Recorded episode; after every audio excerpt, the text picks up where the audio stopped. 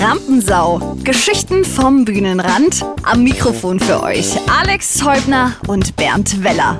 Wir als Künstler, äh, vor allem ich äh, frage mich natürlich schon, irgendwie brauchst du einen bestimmten. Ist, so ist ein blöder Anfang. Wir als Künstler. Siehst du dich als Künstler schon, oder? Du bist, bist schon Künstler. Na, wieso? Naja, das ist ja. Nein, wieso? Künstler hat ja immer so einen negativen Touch, finde ich. Was? Na, Künstler, das ist ja, das ist ja, das ist ja Künstler. Kennst du das nicht schon Fränkischen? Nein, das, ist ja Künstler. Das ist für dich, für dich ein negativer Touch, weil du ein, ein halt einen Daily äh, Business äh, Job hast, aber. Ich hatte einen Daily Business. Ich bin jetzt auch Künstler. Warum? Hast du, bist du nicht mehr Lehrer? Doch, ich bin schon Lehrer, aber das ist ja kein Daily Business. ja, doch, ah, Entschuldigung. Ist jetzt, natürlich kommen die, jetzt kommen die Hassmails von den ganzen Lehrern. Nein, es ist schon ein Daily Business natürlich, aber das ist schon mehr Kunst, weil man macht ja nicht immer das Gleiche, finde Ja. ich zumindest. Ja, gut. Aber wir Künstler ist schon- okay. Ich, ich, ich finde, als Künstler ist so eine Auszeichnung, finde ich. So eine richtig, das ist ja schon was Meinst das muss man sich verdienen? Das wird immer besser. Aber ich, ich komme nicht mal raus aus der Nummer. Nee, aber wenn einer, wenn einer sagt, er ist Künstler, Na, wenn du von deiner Kunst lebst, ja, dann bist du doch Künstler, oder nicht? Also Selbst wenn du nicht davon leben würdest und Kunst machst, bist du auch Künstler. ist, ich bin so geprägt, glaube ich, dass man, ähm, dass der Künstler, wie soll ich sagen, also ich komme ja aus einer Handwerkerfamilie. Also ist quasi eine Künstleragentur, ist eine Deppenagentur. Nein, nein, das ist ja völlig, völlig falsch. Also ich, wie soll ich sagen, also äh, das, ich habe ich hab kürzlich mal ähm, was angeguckt über den Thomas Gottschalk. Und der Thomas Gottschalk war ja auch Lehrer, ja, und dann hat er Platten aufgelegt ähm, in einer Disco in Kulmbach. Und irgendwann war er halt beim Radio. Und dann hat er Sendungen moderiert und so. Und ich habe mich immer gefragt, wie schafft man das? Also ich hab, wollte, wollte ihn schon anrufen, dass das jetzt plötzlich funktioniert, dass man davon leben kann. Das ist, glaube ich, die Kunst. Dass man schafft, von dem zu leben, was man gut kann. Das ist ein Künstler für mich. Vielleicht ist einfach die, die Antwort auf die Frage, äh, wa- wa- was ist ein Künstler, so genauso schwer oft wie die Frage, was ist Kunst? Weil, ich meine, da, aber okay, dann machen wir es doch so rum. Also ich bezeichne mich als Künstler unabhängig vom Grad meines Könnens, meines Talents und meines Einkommens. Okay, ja, das ist, das, damit, ja, damit kann, ich kann damit natürlich leben, ja. So, und dann gibt es Leute, dann gibt's Leute die, äh, die nehmen solche KünstlerInnen unter Vertrag und die heißen dann Agentur ne? oder Manager oder sowas. Ja. So, und das, äh, das hat mich ja echt schon immer interessiert, was, wie, wie, wie läuft das so ab, was sind da die Voraussetzungen dafür und so. Und das ist der Grund, warum wir, nee, warum, wir haben uns unterhalten, aber warum ich mich besonders gefreut habe auf das Gespräch mit dem Andreas Streckenbach, der ist nämlich der Chef von der Agentur Streckenbach. Das stimmt, der macht es. Das stimmt, das stimmt, da hast du recht, ja. Und der muss ja letztendlich auch, äh, der muss ja letztendlich auch die Leute sammeln, weil die verdienen für ihn Geld. Stimmt, der sucht die aus, die Sachen können, die toll sind und der versucht es dann wiederum an den Mann zu bringen und die Frau, äh, divers, LGBTQ und dann damit ein wenig Geld zu verdienen. Das stimmt. Und mit dem haben wir gesprochen und da hatten wir natürlich ganz viele Fragen. Ähm, und da hören wir jetzt mal rein in das Gespräch. Genau. Da freue ich mich jetzt, wenn ich es mir genau überlege, auch total drauf. Übrigens, wusstest du, dass das Format, was wir da machen, dass das Sandwich-Format heißt? Da habe ich mich beraten lassen. Und es ist, das ist total oldschool äh, von 2015. Ich breche ab. Also Hobbits. Deswegen machen wir das ab der nächsten Folge anders, aber da, ähm, genau, dazu mehr in der nächsten Folge. Jetzt erstmal zum Gespräch. Die Verwirrung äh, begann damit, dass äh, du Strecki gesagt hast, du hast innerhalb kürzester Zeit 20, 20 Kilo verloren. Kürzester Zeit. Das macht mich fertig. Und jetzt es sind wir natürlich als zwei, als, als die äh, beiden anderen Mobbels hier in der Runde, ähm, fragen wir uns natürlich erstens wieso und zweitens wie. Also wir müssen vielleicht andersrum anfangen, die Frage ist, und jetzt komme ich vielleicht auch auf das Agenturwesen. Also ihr wisst ja, dass es seit letztes Jahr im März einfach irgendwann mal losging und jemand gesagt hat, als ich noch mit Tané bei einer Veranstaltung war und wir irgendwie so vier Tagestour hatten, kam irgendwie einer im, in Bamberg im Live-Club und hat gesagt, ja, ihr könnt jetzt nicht auftreten, weil ich habe jetzt um 18.30 Uhr einen Schrieb bekommen von einem von meinem Ordnungsamt, hier, schau mal. Und dann habe ich gesagt, ey, Felix, das hast du nie gelesen. Du hast um 18.30 Uhr eine Mail bekommen. Vergiss es. Weißt du, das, äh, das kann, erstens können die nicht voraussetzen, dass es das heute noch jemand liest. So, und dann am nächsten Tag ging die Scheiße los und dann war es halt einfach so, dann hast du halt verschoben und verschoben. In der Zwischenzeit haben wir, glaube ich, wenn ich jetzt mal hier mal tolle Aufstellung, die man ja machen muss, um irgendwelche Förderungen zu kriegen, äh, sehe, dann sind es jetzt knapp mal 1200 Verträge, die wir irgendwie verschoben, gecancelt oder sonst was gemacht haben. Ähm, naja, und dann gehst du halt abends äh, irgendwie auf der Couch und denkst, was mach ich jetzt? Trinke ich halt ein Bier und dann, was mache ich jetzt? Und dann trinke ich halt noch ein Bier und dann kriegst du halt einen Bierhunger und dann isst halt dann mal ein Leberwurstbrot oder machst dir halt einfach mal und äh, also ganz ehrlich, das waren einfach Frustfunde. Ich habe da ja. äh, halt gefressen und viel, also tatsächlich der Alkohol, ich, es gab glaube ich keinen Tag mehr, wo ich einfach nett äh, erstens kein Bier getrunken habe und zweitens, das war, bleibt ja dann nicht beim Bier. Ich liebe ja zum Beispiel Gin Tonic. Ne?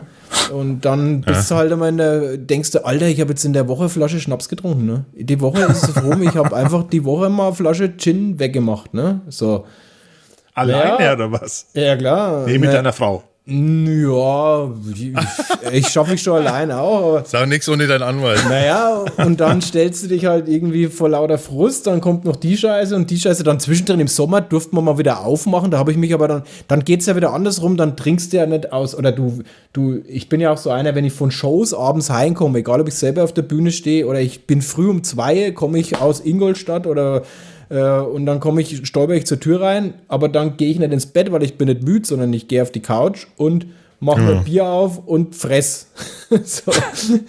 Naja, und dann stellst du dich halt am 4.1. auf die Waage und stellst mal fest und denkst schon mal, na, die Hose ist ein wenig eng, aber die Waage steht immer so gefährlich in, der, bei uns im Bad und dann denke ich immer, ah, ich morgen, ich wiege mich, morgen wiege ich mich, ja, das mache ich so. Da entsteht dann auch so ein bisschen eine Wiege Angst, weil du weißt ja, du bist fett geworden, aber irgendwie äh, willst du es nicht wahrhaben. Die Wiegeangst, das ist ein neuer Begriff. Ja, wie, ey, ja, aber es ist Wiegeangst, ist ganz gefährlich, ehrlich. Und, und ich bin ja Meister des Jojo-Effekts sowieso. Also ich schaffe das tatsächlich danach immer wieder runterzukommen. Ich schaffe es aber auch in kürzester Zeit, wenn ich mich nicht konditioniere, es drauf zu fressen.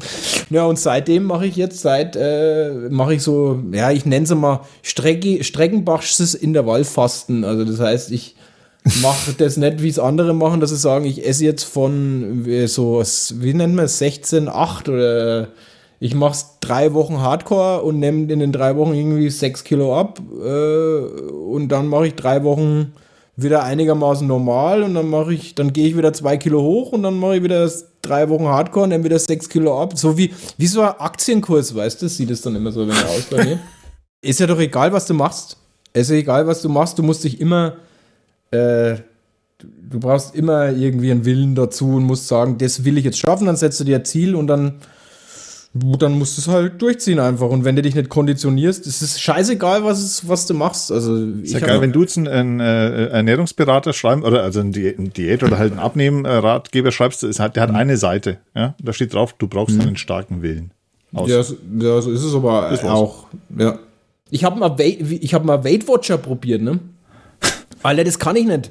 Da mich immer meine Punkte zählen und was weiß ich, das kann ich nicht. Ich weiß jetzt am Tag, ich darf pro Mahlzeit 250 Gramm Gemüse oder Obst essen. Das war's. Und darf dazu noch und, und darf äh, und darf zweimal am Tag Gemüsebrühe trinken und 400 Gramm Quark darf ich essen. Das war's. Das, das ist, das ist alles, was ich, was ich, was ich äh, am Tag quasi zu. Und, aber du wirst so, so äh, kreativ, dass du das in tausend Variationen, alle, ich kann dir so viel, ich schwöre euch, da sind Sachen dabei, die würden euch auch schmecken. Ehrlich jetzt. Mit Joghurt kombiniert, mit Frischkäse, mit was weiß ich, das geht. geht. Aber sag mal, starker Wille, da will ich mal noch kurz mal rein. Bist du ein ähm, klassischer Manager? Ich bin, glaube ich, kein klassischer Manager. Also, was ist denn ein klassischer Manager? Ich glaube, ein klassischer Manager ist einer, der immer ganz strukturiert und mit Plan arbeitet. Das ist, glaube ich, ein klassischer Manager. Und ich muss dazu sagen, dass ich das gelernt habe, auch strukturiert und mit Plan zu arbeiten, natürlich, äh, weil du einfach manchmal merkst, das geht dann besser, wie, äh, nehmen wir mal bestes Beispiel, wir haben halt, ein, wir arbeiten halt mit einem Warenwirtschaftssystem, wo du aber auch Korrespondenzen drin hast. Das heißt, ich äh, habe mich mittlerweile so weit, so weit konditioniert, dass ich alle Korrespondenz, alles, was ich telefonisch besprochen habe, wird alles mittlerweile schriftlich bestätigt und nochmal fixiert, weil dann ist es aus meinem Hirnhausen. Ähm, mhm. Ich mache mir für jede Veranstaltung wird irgendwas kalkuliert. Ich habe früher nie kalkuliert. Wenn ich irgendwie gesagt habe, ey, komm, wir veranstalten jemanden, dann hat er mich gefragt, okay, wie wollen wir es denn aufteilen? Dann habe ich gesagt, mach mal 60, 40, bis ich irgendwann mal gemerkt habe, als freier Veranstalter, wenn du dich irgendwo einmietest und noch einen Techniker bezahlst, hä? Ich habe jetzt da 500 Leute drin gehabt und habe 200 Euro verloren. Das ist so irgendwie, okay, ich habe einen Haufen Geld irgendwie im Durchfluss gehabt, weil du die Tickets verkauft hast, aber zum Schluss habe ich eigentlich doch gar kein Geld verdient. So, mhm. und das musst du natürlich lernen und du wirst schon immer professioneller mit der Zeit. Aber ich würde jetzt nicht sagen, dass ich ein klassischer, ähm, naja, ich weiß nicht, was ist denn für dich ein klassischer Manager? Sagen wir es mal so. Naja, also diese Menschen sind die, die, äh, die immer, also ich stelle mir das so vor, ne, so einer, der, der sagt, äh, der immer das Beste für seinen, für seinen einzigen äh, Klienten, der, also natürlich nur nach außen hin, ja, der Klient hat immer das Gefühl, er ist der einzige Männer, der einzige, der ihn vertritt. Mhm. Und dann geht er immer hin und sagt er immer irgendwie so, so, also äh, das und das brauchen wir und das und mein Kunde, wie nennt sich das, Mandant, Kunde, Klient, wie sagt, wie sagt man in der Branche? Hm, naja, im Endeffekt sind's ich habe da ein bisschen eine andere Philosophie. Also es gibt bestimmt ähm, Bereiche, gerade im Musikbusiness oder sonst was, wo das, der Mandant oder der, der, der, der Künstler äh, dann als Klient wahrgenommen wird, das weiß ich mhm. nicht. Aber ich sehe das eigentlich immer ein bisschen anders. Ich sehe das eher so ein bisschen auf der Ebene ähm, der Teamarbeit. Also sprich, also man muss ja vielleicht da auch ein bisschen ausholen. Ich weiß nicht, ob das jetzt den Zeitraum sprengt, aber wie. Na, wir haben keinen Zeitraum. Wie, wie, wie die Entstehungsgeschichte meines Agenturdaseins ist letztendlich darauf basiert, dass ich äh, irgendwie einen Weg gesucht habe, nicht nur mit der Bühne Geld zu verdienen. Ähm, und habe halt dann äh, nach, nach einem abgebrochenen Musikstudium in, in, in, äh, im Musiktheaterbereich habe ich halt dann erstmal angefangen bei einem Automobilzulieferanten in der Disposition und habe dann gemerkt, das ist nicht meins und da war äh, jobfrei bei, bei hier beim Großveranstalter, der auch der Management machen wollte, aber keins gemacht hat sozusagen. Und da habe ich einfach angerufen und gesagt, was ist denn, ich möchte bei dir im Büro arbeiten und da sagt der, ja, ich suche einen Booker. Und dann habe ich habe keine Ahnung gehabt, was ein Booker ist. So und bin da hingekommen und da gab es nichts. Da gab es noch so eine Karteikartenliste, wo drauf gestanden hat, wie oft er wen wie angerufen hat. Äh, da gab es keinen Akquiseplan oder sonst irgendwas. Ähm, das habe ich alles erst mir nach und nach so selber irgendwie ein bisschen drauf geschafft und angeeignet und habe dann damals mit einer Gruppe namens TBC, ich weiß nicht, ob euch das was sagt, totales Band. Natürlich. Äh, ja, genau, hallo. die, die habe ich quasi gebuckt und dann später habe ich ähm, über Mixed Shows einen Matthias Egersdörfer kennengelernt, der ähm, der, und bei Matthias war es halt so, dass den hat damals tatsächlich noch gar keiner gekannt und den habe ich bekniet. Ich habe gesagt, ja, Matthias, ich lieb's, was du tust. Ich möchte gern dich bucken. Und dann haben wir das auch irgendwie geschafft und haben den breit geklopft und der ist auch jetzt noch bei dieser Agentur tatsächlich und ich habe halt irgendwann festgestellt, ich komme da, ich bin da unglücklich geworden und das ist auch alles nicht im Guten auseinandergegangen, das ist aber auch wurscht. Das hat aber vielleicht auch was mit Willen zu tun und mit dem, was du, wo du dich siehst und ich glaube gar nicht, äh, dass das unbedingt was hat mit dem Willen, äh, sprich, du hast ein Ziel vor Augen und das möchte ich erreichen, sondern ich glaube, das hat eher was damit zu tun, dass du keine Angst vor Veränderung hast. Hm. Also, dass du keine Angst hast zu sagen, äh, oder eine Zukunftsangst, dass du sagst, ja, keine Ahnung, ich glaube, meine Frau hat schon öfters mit mir geschwitzt, als ich mit mir geschwitzt habe, weil ich keine Angst vor Veränderungen habe in Form von, ähm, naja, ich drehe mich um, ich, ich ändere nochmal komplett alles, ich schmeiße nochmal komplett, das habe ich schon äh, tausendfach irgendwie gemacht und ich, ich, ähm, genau. Und dann kam halt die Idee, Alter, ich kann ja bucken. Ich habe ja die Tourkalender irgendwie, ich habe die Leute angerufen und gesagt, ey, da ist ein super Künstler, komm, kauf den mal. Und habe irgendwie gemerkt, ich bin doch ein guter Verkäufer. Genau, darf ich noch mal ganz kurz dazwischen? Wie ja. macht man das? Das möchte ich mal wissen. Also du, ich mein, du hast jetzt, du hast jetzt einen Künstler, ja? Ja. Und dem möchtest Auftritte verschaffen, logischerweise, ja? Ja, und, und, dann rufst du an, das schaust du äh, nach, was gibt's denn Bühnen, 50-50 ja. und was ich was alles. Ja, und, ja. Äh, und dann rufst du da an und sagst, also ich bin's, äh, der André Streckenbach, ich hätte da einen, einen super Mann für euch ähm, und der mhm. ist total witzig oder halt traurig oder was ich was. Ich sag mal so, das ist als wenn du neu anfängst in dem Business, ist es, glaube ich, sehr schwer, weil du musst ja natürlich erstmal, so wie jeder, nehmen wir mal, wie gesagt, vorhin war mal Versicherungsfuzzi da, der hat seinen Kundenstamm. So, äh, den Kundenstamm, der, ich habe ihm vorhin gesagt, naja, was hast du mir jetzt wieder verkauft? Ich unterschreibe dem alles, was er mir hinlegt, weil ich ihm erst einmal vertraue, dass er mir keinen Scheiß verkauft.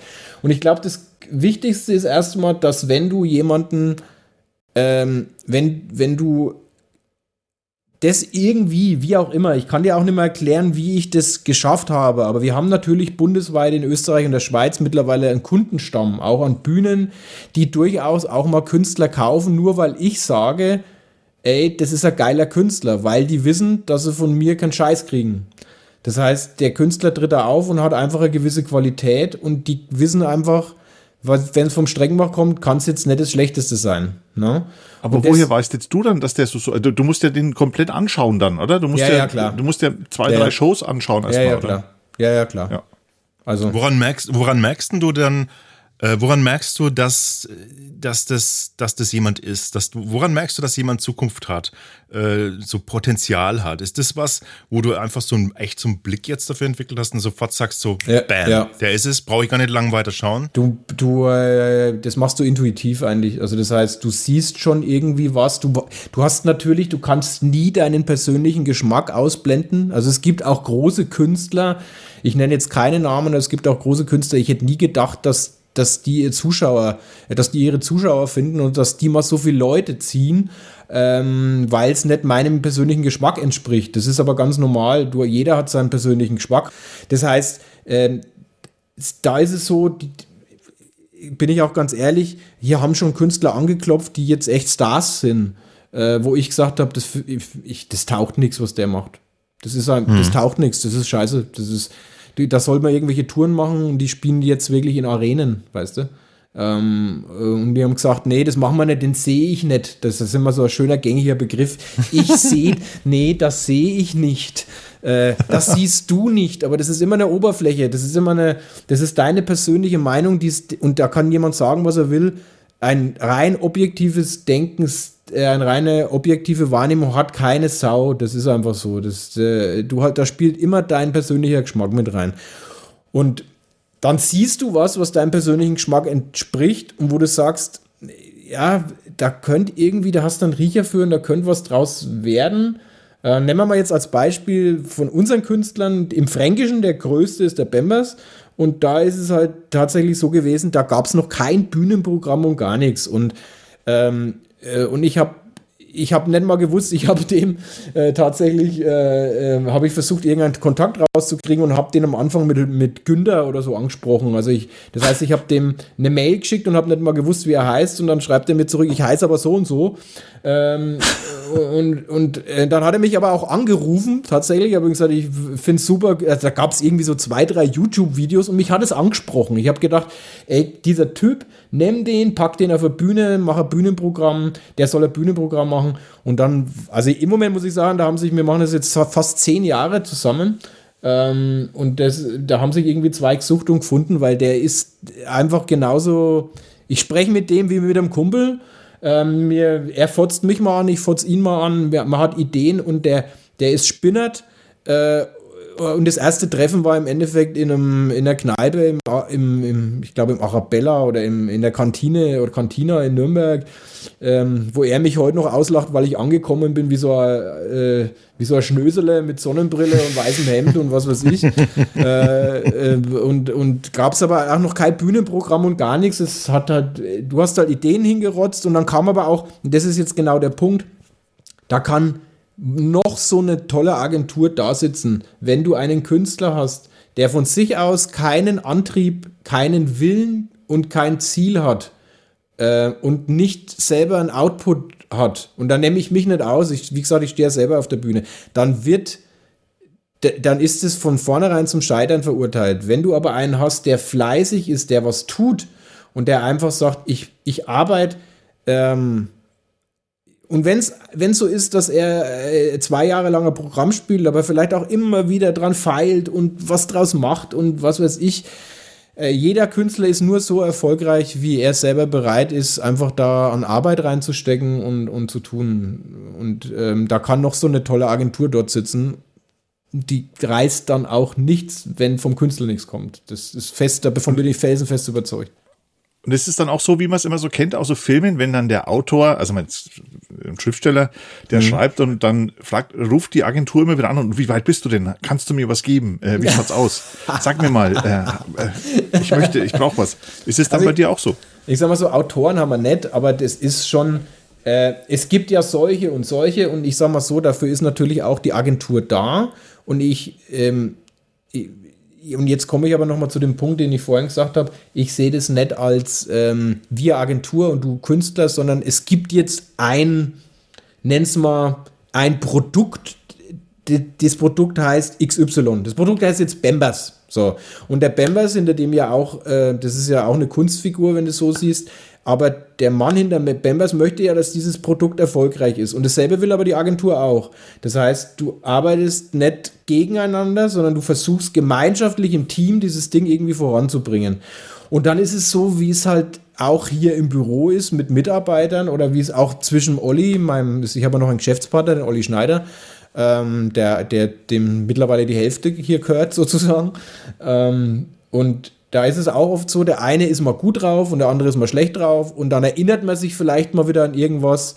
Äh, und so ist es bei den Künstlern auch. Das heißt, es ist immer mal wieder so, dass du dann den Künstler anrufst und sagst, hör zu, ich brauche aber für Puffpuffs Abbey Hour oder für die Anstalt oder was weiß ich noch den Text, weil jede Fernsehnummer, die wollen halt immer ihre Texte haben. Das ist tatsächlich das, wo, wo man am meisten anruft und nachbohrt.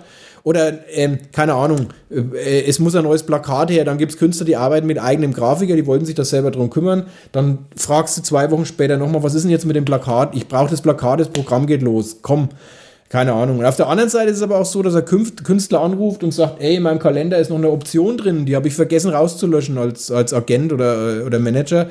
Was ist denn damit? Und er sagt, oh scheiße, stimmt, das recht, habe ich vergessen. Also das ist ein Geben und ein Nehmen. Ähm, und da muss jeder irgendwie seinen Part schon erfüllen. Ähm, aber es muss auch jeder was tun. Also es gibt, wenn man jetzt, ich sag mal so, wenn man junger Künstler ist und denkt, ah, ich habe jetzt eine Agentur, jetzt habe ich es geschafft, vergesst, ist nicht so. Wenn du selber mhm. nichts leistest und dir selber und selber einen Antrieb hast und sagst, ich bin, äh, ich schaffe und tue, keine Agentur der Welt wird dich weltberühmt machen können, wenn du nichts selber, ähm, wenn du einfach selber keinen Output hast. So sehe ich das.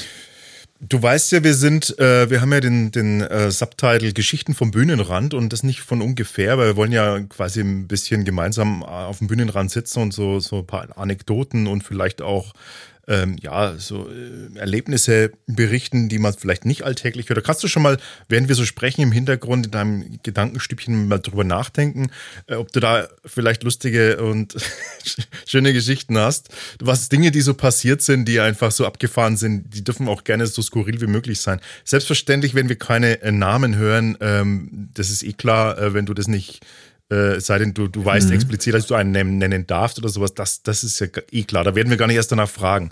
Aber ähm, ist in dem Zusammenhang, also ich gebe jetzt dir mal so einen Teaser, äh, gab es schon mal so den Anruf, den klassischen Anruf, so stelle ich mir das nämlich immer dann vor, von so einem Manager, ja, das gibt so einen Anruf, es klingelt das Telefon, du gehst dran, ja, servus, ey, Strecki, Strecki, du musst mich abholen, ich, ich weiß nicht, was passiert ist. Ich lieg nackt in der Kiesgrube.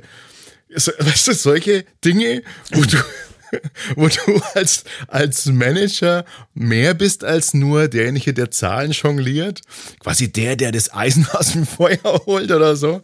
So sieht man es in den Filmen immer. Naja, das, ich glaube eher meine, äh, mein Problem in all den Jahren ist, dass ich meistens selbst mit in der Kiesgrube gelegen habe. Alles klar. also ich kann dir, glaube ich, tausende Anekdoten erzählen, aber da war okay. ich meistens selbst immer, immer mit äh, irgendwie dabei und und ähm, ja, keine Ahnung. Also wir hatten natürlich auch schon Künstler, das äh, aber das, das passiert. Ähm, ich hatte schon Künstler, die dann irgendwie statt in Campen waren die in Campen und das ist halt mal die andere Richtung. Ähm, und da stand er halt und hat gesagt, ich finde die Straße nicht. Und da sage ich, wo bist du denn hier? In Kempten. Und da sage ich, ja, okay. Ja, das ist passiert. Also das ist halt was dann, mal 500 Kilometer in einer halben Stunde zurücklegen, ist schlecht, ne? Also dann oh, kannst du halt den Auftritt canceln. das sind aber so Sachen, aber ja, ich, ich sag mal so, jeder, der schon, der in dieser Welt daheim ist, der hat schon so viele verrückte Sachen erlebt, keine Ahnung. Also angefangen, angefangen bei mir, äh, ich habe mal ein ganz wildes Erlebnis tatsächlich selber gehabt nach einer Aftershow-Party, wo mich zwei Kellnerinnen, ähm, die, die, haben mich ins Hotelzimmer gebracht und haben mich ausgezogen, ins Bett gelegt.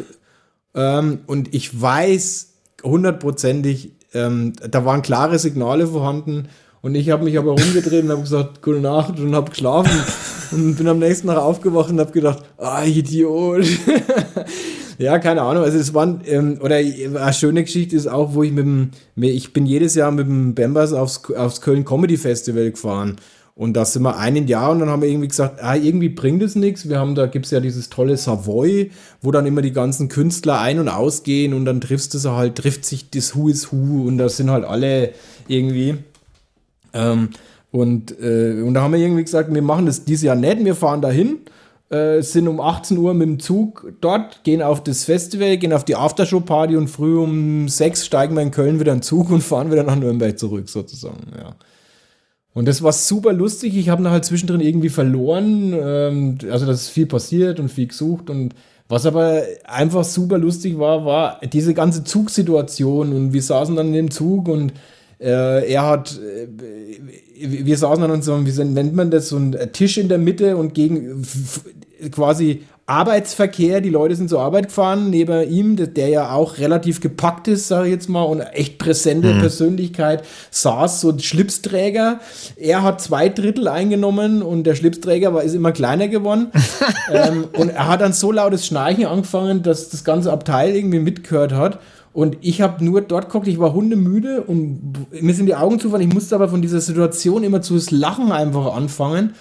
Ähm, und vorher sind wir auf dem Platz, aber erst, wir hatten Sitzplätze reserviert und vorher sind wir aber in so einem Kinderabteil, also das sind immer diese Familienabteile, und da haben wir uns auf den Boden quasi gelegt und geschlafen, bis eine Frau mit dem Kinderwagen halt reingekommen und uns da rausgehauen hat und wir uns dann auf, auf den Platz äh, irgendwie gesetzt haben. Und ja, keine, also ich sag dir, äh, ich könnte dir auch von meinem eigenen Bühnendasein, ähm, ich könnte dir da wirklich so viele Sachen erzählen und so viele obskure Situationen auf dem Zeltplatz, wo wir waren. Wir sind immer, wir waren auf so einem Zeltplatz, haben da Auftritte gehabt äh, in so einem, am, am, am Wulfener Hals oben.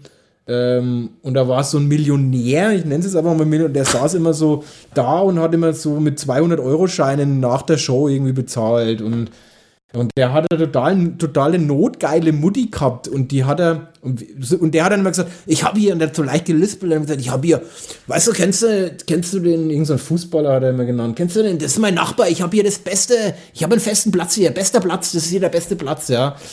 Und mein Kollege Köhler hat sich dann schon irgendwann ausgeklingt und hat gesagt, oh, ich lieb's damit zu spielen, einfach mit so Situationen. Und, ja. und das, bis es dann so weit kam, dass er mich halt sozusagen gesagt hat, jetzt zeige mal deinen besten Platz. Und dann sind wir halt dahin und das war wirklich, der hat halt vor seinem, der hat so einen festen Platz auf seinem Campingplatz, da war so ein Whirlpool-Ding äh, dort, weißt du? Und dann waren wir da dort und ich, wir haben, dann habe ich noch einen gebaut und wir haben noch gekifft irgendwie dort. Und dann ist der am Tisch eingeschlafen und dann kam seine Mutti, kam, die hat gesagt, ich komme gleich wieder, ich komme gleich wieder. Und die kam dann raus und er hat so geschlafen am Tisch und die hat echt die war, äh, die hat eine Moschus-Duftwolke um sich rum gehabt. Äh, und hat gesagt, du kannst ja hier auch schlafen. Schau mal, da drin stehen. Wir haben so ein Vorzelt mit roter Couch gehabt. Jesus äh, Christ. Und ich musste ehrlich sagen, es waren wirklich viel. Ich bin kein Frauenheld, muss ich wirklich dazu sagen.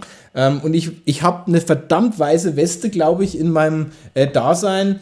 Ähm, und mir wird ja immer angelastet, ich würde würd alles mitnehmen, was nicht bei drei auf dem Baum ist. Das stimmt aber definitiv nicht. Das ist nicht so. Aber ich liebe es, mit dem Feuer zu spielen. Und ähm, ich, hab, ich könnte dir tausend Situationen erzählen, wo ich genau in der Form, oder keine Ahnung, auf dem Schiff äh, stehen sie neben, äh, da waren sie aber nicht auf mich gestanden, sondern da gab es auch eine geile Anekdote. Wir haben ein Zwillingspärchen, nee, zwei Geschwister, wir haben aber immer gesagt, das ist Lolleg und Bolleg. Die haben wir auf dem Schiff kennengelernt und dann standen, äh, und die waren total auf dem Köhler gestanden. Ne? Die standen absolut auf dem Köhler. Ähm, Zwei Mädels jetzt oder zwei Jungs? Zwei, nee, zwei, zwei Mädels. Und der Köhler hat noch. Okay. Der, Lollig und Bolleg sind das nicht zwei Jungs? Nee, ist egal. Wir haben halt immer gesagt, das ist Lolleg und Bolleg. Ach so, und, okay. äh, und, äh, Alles klar, wichtige Info. und der Köhler hat aber noch einen Kumpel mit dabei gehabt. Das heißt, der ist nicht mit seiner Family gefahren, sondern hat noch einen Kumpel dabei gehabt irgendwie und äh, war damals auch Single. Also es war alles wunderbar getaktet und ich habe Family dabei gehabt, war aber trotzdem mit Saufen an dem Abend und die zwei Mädels haben auf die, die anderen zwei Jungs gestanden und die hatten aber noch ihren Vater dabei, die zwei Mädels. Ne? Und ich habe die ganze Zeit mit dem Vater mich über Fußball unterhalten und was weiß ich. Und dann sagen, dann hat die Disco zugemacht und dann sagen die zwei Mädels, so, was machen wir jetzt? Und dann sagt der Köhler und sein Kumpel, geh mal noch in unsere Kabine. Und dann sage ich zum Vater, das ist doch super, da gehen wir noch mit, oder? So, und dann. und geendet hat halt so, dass, dass, dass, wir in der, dass wir in der Kabine vom, vom Köhler und seinem Kumpel waren. Die zwei Mädels lagen irgendwie mit auf dem Bett bei den Jungs. Ähm, und ich habe und haben und ich habe mit dem Vater am Bettrand gehockt und wir haben uns über Fußball unterhalten. Ne? So, bis die Mädels dann irgendwann ermüdet gesagt haben, ha ja, gehen wir halt ins Bett, okay. Und die, die Finale war Köhler und sein Kumpel haben auf dem Bett geschlafen und ich habe mich am Bettrand mit dem Vater über Fußball unterhalten. Okay. Hat, hat ein Kollege Köhler und äh, mit dir am nächsten Morgen noch gesprochen? Oder? Ja, ja, hat er schon. Also- aber das ist auch so eine lustige Anekdote, die er mir heute noch vorwirft. Und, und wie gesagt, und auch im Management-Dasein gibt es halt da tausende, ähm, tausende von, von Geschichten, wo du einfach äh, mit irgendjemandem auch versumpft bist und mit irgendjemandem, keine Ahnung, als wir mit Kristall meinen, wo ich gesagt habe, wir wollen unbedingt, ich habe äh, ich habe 40. Geburtstag gehabt und habe die irgendwie alle eingeladen in irgendeiner Bar und dann sind wir mit Schnaps da versumpft und äh, ja, aber das ist halt oftmals, hat oftmals mit Feierei zu tun. Aber wie gesagt, ich lag halt, ich kann dir gar nicht unbedingt viel Geschichten erzählen, wo ich anderen aus der Scheiße geholfen habe, weil ich meistens einfach mit, oder aus der Kiesgrube, weil ich oft mit drin lag, sozusagen. Ja, genau. Ja, aber das ist ja dann auch wieder äh, deutliches Zeichen für diesen familiären Aspekt, den du vorher erwähnt hast. Ne? Du bist, du bist quasi Stre André Streckenbach, der, der Agenturchef, der mit äh, unterm Bett liegt, Ja. mit seinen Künstlern zusammen. Ja, irgendwie. Holt dich nicht aus der Scheiße, steht mit dir in der Scheiße. Aber ist es nicht faszinierend? Also ich meine, also als damals, ich meine, kurzer Turnaround, als äh, die deutschen Gefangenen äh, im äh, auf dem russischen Straflager geholt wurden, hat es nur funktioniert, äh, weil der Adenauer mit seiner ähm, Entourage halt ähm, die Russen unter den Tisch gesoffen hat. Ja. Deshalb hat er die, die Verhandlung so führen können, dass sie die dann nach Hause gelassen haben. Egal mit wem du sprichst, auch aus der Künstlerszene und auch mit Agent, einem anderen Agenturchef mal gesprochen, da ist es echt so, dass man ganz schön lange ähm, durchhalten muss, oder? Das äh, am, am, an der Bar. Ja, und da muss ich auch ehrlich sagen, da muss man sich wirklich konditionieren. Und je älter du wirst, umso schwieriger ist es natürlich. Das heißt, du, ähm, A, wenn du die Masse der Veranstaltungen hast, also sagen wir mal, wir haben jetzt im Jahr, äh, in normalen Jahren ist es einfach so, da bin ich äh, 250 Tage im Jahr bin ich on Tour, da bin ich unterwegs. Also das heißt, ich komme dann schon nachts mal heim, ähm, aber es ist einfach so, dann schlafe ich auch oft ins Hotels oder bin vielleicht mal zwei, drei Tage einfach nicht daheim. Aber wenn du dann jeden Abend wirklich Vollgas geben würdest, das würdest du nicht packen. Also irgendwann lernst du schon, das ist unheimlich verführerisch, weil das, diese Welt und diese Szene ist sehr feierfreudig, sagen wir es mal so. Ähm, und ist auch wirklich so, äh, jeder Künstler möchte sich ja, oder viele Künstler sind ja auch so, dass sie sich nach dem Auftritt einfach gern belohnen, äh, in Form von, naja, das war super heute Abend, lass uns jetzt mal ein Trinken gehen. Ähm, das ist aber natürlich auch bei vielen eine Gefahr, in Anführungsstrichen, und viele haben sich da aber mittlerweile auch gerade die, die schon lange im Geschäft sind, haben sich da auch konditioniert. Das heißt, die haben dann auch keinen Bock mehr, mit dir bis früh um drei um die Häuser zu ziehen, wenn sie jetzt mal eine Tour haben von einer Woche, wo sie unterwegs sind. Ähm, aber oft passiert es tatsächlich bei so Sonderevents. Also du hast irgendwie, ja, nenne mal das Köln Comedy Festival oder in, in Dresden gibt es die Humorzone, heißt das. Das ist auch so ähnlich. Das heißt, da finden halt in, in einer Woche gibt es irgendwie 70 Auftritte in der ganzen Stadt von, äh, von Comedians und von Kabarettisten. Äh, oder du hast eine Fernsehaufzeichnung, eine größere, oder hast, äh, keine Ahnung, wir haben ein, ich habe ein einziges Mal bisher in meinem Agenturdasein selber eine Fernsehshow produziert auch. Ähm, äh, und danach ist dann Aftershow-Party und da ist es einfach so, äh, da gibst du Vollgas, da, da bist die Vögel zwitschern einfach, da, ähm, da belohnst du dich, ja. Äh, genau, mhm. richtig. Ich finde, Alex, wir sollten mal, äh, wir sollten mal eine Live, äh, Rampensau Live-Reportage äh, machen von so, ein, von so einem Ding. Wir müssen da mal mit, glaube ich.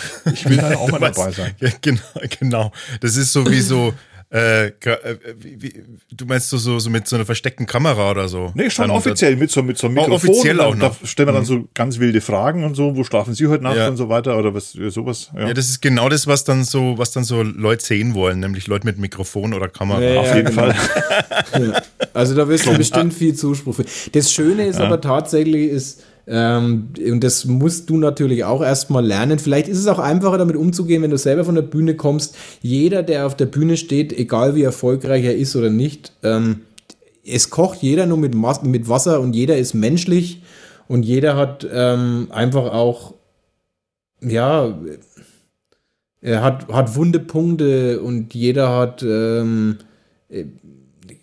keine Ahnung, es gab schon so viel, wo ich früher mal gesagt habe, ah, was muss das für ein Arschloch sein? Und wo ich dann später kennengelernt habe, wo ich gedacht habe, ey, das ist ein super Typ, der ist total in Ordnung und der passt echt in die Welt.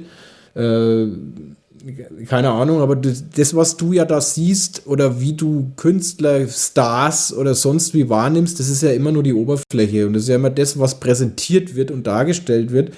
Aber schön ist halt gerade bei diesen After-Show-Partys in Anführungsstrichen, dass du halt eben, dass da keiner rumläuft mit äh, ja, klar, einer Kamera ja. und einem Mikrofon, sondern das, da lassen sie sich halt gehen einfach, weißt du? Und das ist ja. auch ihr gutes Recht, also finde ich schon. Ne? Ja. Modellierst du eigentlich auch an dem Künstler mit? Also ich meine, es gibt ja, es gibt ja, wenn du sagst, du siehst einen, denkst du, okay, boah, der hat Potenzial, ich weiß noch nicht genau wie, und dann ich, überlegt man, welche Richtung soll es gehen? Jein, man versucht es immer ein Stück weit, aber jetzt nicht also ich bin jetzt keiner, der gerne sagt, tu das so oder tu das so. Ähm, ich glaube, ich würde es eher gerne so handhaben, dass ich das, und das kann ich leider auch oftmals nur mit einer subjektiven Wahrnehmung äh, dem Künstler nur sage, wie ich es wahrgenommen habe und wie er, also ich rede jetzt mal, reden wir mal vom, vom, von, der, von der Darbietung. Ähm, weil das sind zweierlei Paar Schuhe. Auf der einen Seite die Darbietung, auf der anderen Seite, wie präsentierst du den Künstler oder wie präsentiert sich selber der Künstler nach außen durch Bühnenerscheinung, durch Outfit, durch äh, Werbematerial, durch was weiß ich. Und auf der anderen Seite ist dann die, das künstlerische Schaffen. Ähm, beim Ersteren, also sprich, wenn es darum geht, wie, wie wird das Ganze vielleicht ein bisschen vermarktet, was, es gibt ein neues Programm, äh, was sucht man für einen Titel, der ein bisschen catchig ist oder der vielleicht gar zum Künstler oder zum Programm passt oder wie, wie, wie soll das Plakat aussehen, was gibt es für Fotos, da wird schon mitgeredet, also definitiv. Ähm, gibt halt auch Künstler, die haben ihren Haus- und Hoffotografen, dann schicken die die Fotos durch und, wir, und die, das machen wir dann wirklich per, naja, Abstimmungsverfahren oftmals, dass wir hier sitzen und sagen, okay, das ist, sieht gut aus äh, oder naja, das passt schon. Dann sagt aber der Künstler, ah, ich falle mir selber nicht da drauf, dann, dann hast du auch keine Chance. Dann, der muss sich ja selber sehen können, weißt du, der muss sich ja selber auch ähm, da wohlfühlen. Ähm, und da redest du schon mit.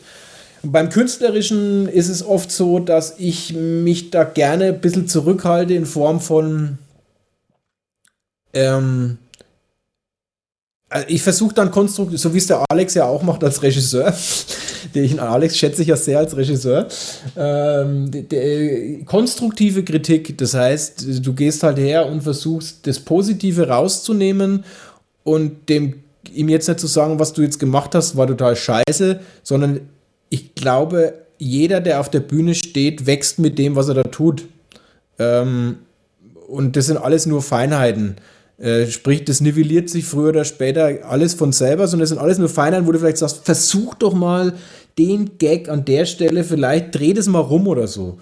Äh, und entweder nimmt das an und er versucht es aus, oder es gibt auch welche, die sagen, nee, nee, das passt schon so. Ich will es so haben. Dann ist es auch okay, weißt du? Ähm, wenn er es ausprobiert, würde er vielleicht feststellen, oh, es, das funktioniert viel besser im Feedback vom Publikum, mit dem Feedback vom Publikum bei der Nummer. Äh, oder er probiert es aus und merkt, was der streng macht, sagt, ist ja totale Scheiße und sagt dann zu mir, es ist, ist äh, deswegen sage ich ja, ich, eigentlich kann und darf ich das nicht machen, sondern jeder muss da selber dran wachsen und auch selber merken, ähm, im Laufe der, der Zeit, der, wo auf der Bühne ist, funktioniert diese Performance oder funktioniert diese Performance? Mit was fühle ich mich wohl? Ich fühle mich zum Beispiel nicht auf der Bühne wohl, wenn ich nicht verkleidet bin. Ich muss mir einen Mantel zulegen. Ich muss verkleidet sein auf der Bühne. Und manch einer sagt, das ist mir zu affig, ich will das Mikro in die Hand nehmen und Stand-up-Comedian sein. Und, und einfach, ich finde es affig, ich will ich will das Klassische haben, ich gehe aus dem Publikum auf die Bühne und mache Stand-up-Comedy. Und äh, damit, das finde ich cool und damit fühle ich mich wohl. Das wäre aber zum Beispiel nicht meins. Also das wäre nicht, für, für mich als Künstler wäre das jetzt nichts. Und deswegen sage ich ja, ah, es ist, man kann da nur äh, äh, Ratschläge geben und selbst wenn du sie gibst, finde ich, kann keiner von seiner Einstellung, seiner Meinung und seiner Wahrnehmung erwarten, dass es das ist, was in Stein gemeißelt ist und der Künstler jetzt gefälligst zu tun oder zu lassen hat, sondern das muss der selber für sich entscheiden. Das ist ja tatsächlich ja auch immer, also ich, ich spreche jetzt mal aus, aus Coach-Sicht, äh, ist es ja auch immer das Problem und das wirst du da ja genauso jetzt dann auch kennen, äh, dass man immer Eigenwahrnehmung und Fremdwahrnehmung eben hat, ne? Also die Wahrnehmung von außen und die Wahrnehmung, die von innen ist. Und äh, wie du gerade gesagt hast, wenn der Künstler gar nicht bereit ist, äh, irgendwas verändern zu wollen, wollen oder auch gar nicht bereit ist zu reflektieren, ähm, dann äh, macht es natürlich da auch gar keinen äh, großen Sinn, da, da anzugreifen an der Stelle. Ne? Aber wenn jetzt jemand zum Beispiel kommt und sagt, so Strecki, sag mal, du kennst jetzt meine Nummer, die was jetzt, hast du jetzt schon zehnmal gesehen, äh, hast du irgendwie eine Einschätzung für mich, dann ist natürlich da schon mal eine grundsätzliche Bereitschaft da und dann kannst du als Außenwahrnehmung natürlich äh, sagen, so du, ja, pass auf, da hätte ich schon die ein oder anderen äh, Hinweis und das kann ja auch wieder was in einem Prozess in, in dem Künstler bewirken. Also es ist ja ein feinfühliger Prozess, den du da auch machst, vermutlich, ne? Genau du kannst halt schnell muss. auch was zerstören, finde ich. Also ja, ähm, ja. du kannst schnell was zerstören und kannst schnell ähm, irgendwie da was, vielleicht was ursprünglich mal ein schönes Blümle geworden wäre, kannst du da ganz schnell kaputt machen, finde ich. Und ähm, ja, es ist wie überall im Leben, es ist ein auf die Fresse kriegen und wieder aufstehen und so ist es auf der Bühne einfach auch. Ähm, und wenn jemand das von, wenn jemand das jetzt mal zwei Jahre macht und merkt, damit komme ich nicht klar, wenn jemand im Publikum sitzt und sagt, das ist nicht lustig, hau äh, weißt du, das hat äh, oder mal vor zehn Leuten aufgetreten ist, wo keiner geklatscht hat oder ähm, und auf der anderen Seite aber wieder einen euphorischen Auftritt hingelegt hat äh, und die haben ihn gefeiert und er gemerkt hat, ah, ich bin vielleicht doch nicht so verkehrt, äh, was ich da tue oder was ich mache und fühle mich da wohl mit. Ähm, das muss, das ist ein Reifeprozess und den muss jeder, der auf der Bühne stehen will und der das machen will, muss der durchstehen. Und wenn man das nicht schafft, ich glaube, das ist das Wichtigste. Und da kann noch einer so dastehen und sagen, tu mal dies und tu mal das anders und komm, wir stecken dich jetzt in einen weißen Anzug. Das sieht dann viel besser aus, wenn du auf der Bühne stehst. Das ist alles meiner Meinung nach Quatsch, sondern da muss jeder, ähm, das ist ein Entwicklungsprozess, bei dem einen geht es schneller, beim anderen geht es langsamer und beim anderen funktioniert es gar nicht. Ähm, und und da, da, da kann man wenig Einfluss ähm, drauf nehmen, sondern wie du schon sagst, also nur sagen, vielleicht mal ein Rat, oder wenn du nach einem Ratschlag, das, wie du gesagt hast, ich liebe das auch, wenn ich, ich mag es eigentlich am liebsten, wenn ich selber gefragt werde. Nehmen wir mal Beispiel hm. Fernsehauftritt. Ich kenne einen Künstler in- und auswendig, sein Programm solo und weiß, welche Nummern gut sind und welche nicht so gut sind. Oder welche Nummern einfach, es gibt ja in jedem Programm Hits. Wie in der Musik gibt es auch in jedem Sprachprogramm äh, Hits. Mhm. Und dann fragt er dich, was soll ich denn für eine Nummer spielen? Und dann kannst du, du kennst vielleicht die Sendung, du weißt, was ist das für Zielpublikum und du kannst vielleicht auch ein bisschen abschätzen und ihm sagen, ey, pass auf, spiel mal jetzt die Nikolaus-Nummer, weil die ist super. Weißt du? Ähm, äh, und da ist es schon oft so, dass die Künstler auf unseren Ratschlag hören und, und sagen, ja, aber es gibt auch Künstler, die sagen, ne, die Nikolaus-Nummer ist scheiße, die habe ich jetzt schon zehnmal gespielt, da habe ich keinen Bock drauf, ich mache was Neues. Und dann sage ich, oh, ey, das, da gucken vielleicht zwei Millionen Leute zu. Äh, Du kannst was Neues machen, aber da gucken zwei Millionen Leute zu. Und dann sagt der Künstler, das ist mir doch wurscht, ich mache was Neues. Und das finde ich auch wieder cool. Und das ist was, wo ich sage, okay, cool, mach, mach was Neues. Das ist, ja, das ist so wie äh, bei mir. Ich bin ja, ich bin ja äh, an einer Malermeisterschule Lehrer. Und da gibt es Ja. die Meisterprüfung. Äh, und in der Meisterprüfung musst du halt zeigen, was du drauf hast. Und ähm, die allermeisten ähm, machen, also was ich ein wenig bedauerlich finde, die machen so einen Sicherheitsschuss. Die machen halt das, was sie auf jeden Fall können, und so wird's halt der Dreier. Ja, das Dreier passt schon. äh, Und dann gibt's aber auch welche, die haben nichts drauf, aber glauben dann in der Prüfung, jetzt mache ich mal ganz was Neues. Jetzt mache ich mal was, was ich noch nie gemacht habe. Ja. Und die fallen eigentlich immer durch. Kannst eigentlich, kannst eigentlich, kann, ich Wetten abschließen. Wenn einer kommt und sagt, ich habe ein neues Material. Wo- Hast du schon mal gemacht? Nee, aber das ist super. Die haben gesagt, das geht einmal frei. Da kann ich Wetten abschließen, dass der durchfällt. Also, das ist, klingt genauso wie bei dem Künstler, der sagt, der muss jetzt in der Fernsehshow äh, was machen, was er noch nie gemacht hat. Ich habe eine neue, neue Nummer und die Es hoffe ich gibt, mal, das aber durch, funktioniert. äh, es gibt aber durchaus auch Leute, keine Ahnung, ich kenne, ich weiß nicht, ähm, ich nenne jetzt wirklich mal einen Namen, weil ich den Typen sehr bewundere. Das ist der Helge Thun. Sagt euch das was? Nee. Ähm, könnt ihr gerne mal ein bisschen YouTuben und guckt euch immer an. Äh, der Helge und das Udo. Ähm, die haben ein Duo gehabt. Und der Helge ist eigentlich ursprünglich ein So Zauberer. eine Handpuppe war das, oder? So eine Nee, Handpuppe nee, war nee, das. nee, nee, nee, nee, nee. Kann ich ja ist Udo, das Udo. Nee, das ist, ein, das ist ein Comedy-Duo. Das ist ein kleiner Glatzkopf, der Udo und, der, und der Helge halt. Und der Helge ist eigentlich auch so ein bisschen Weißclown, dummer August-Nummer, aber hochintelligent, super geil gemacht.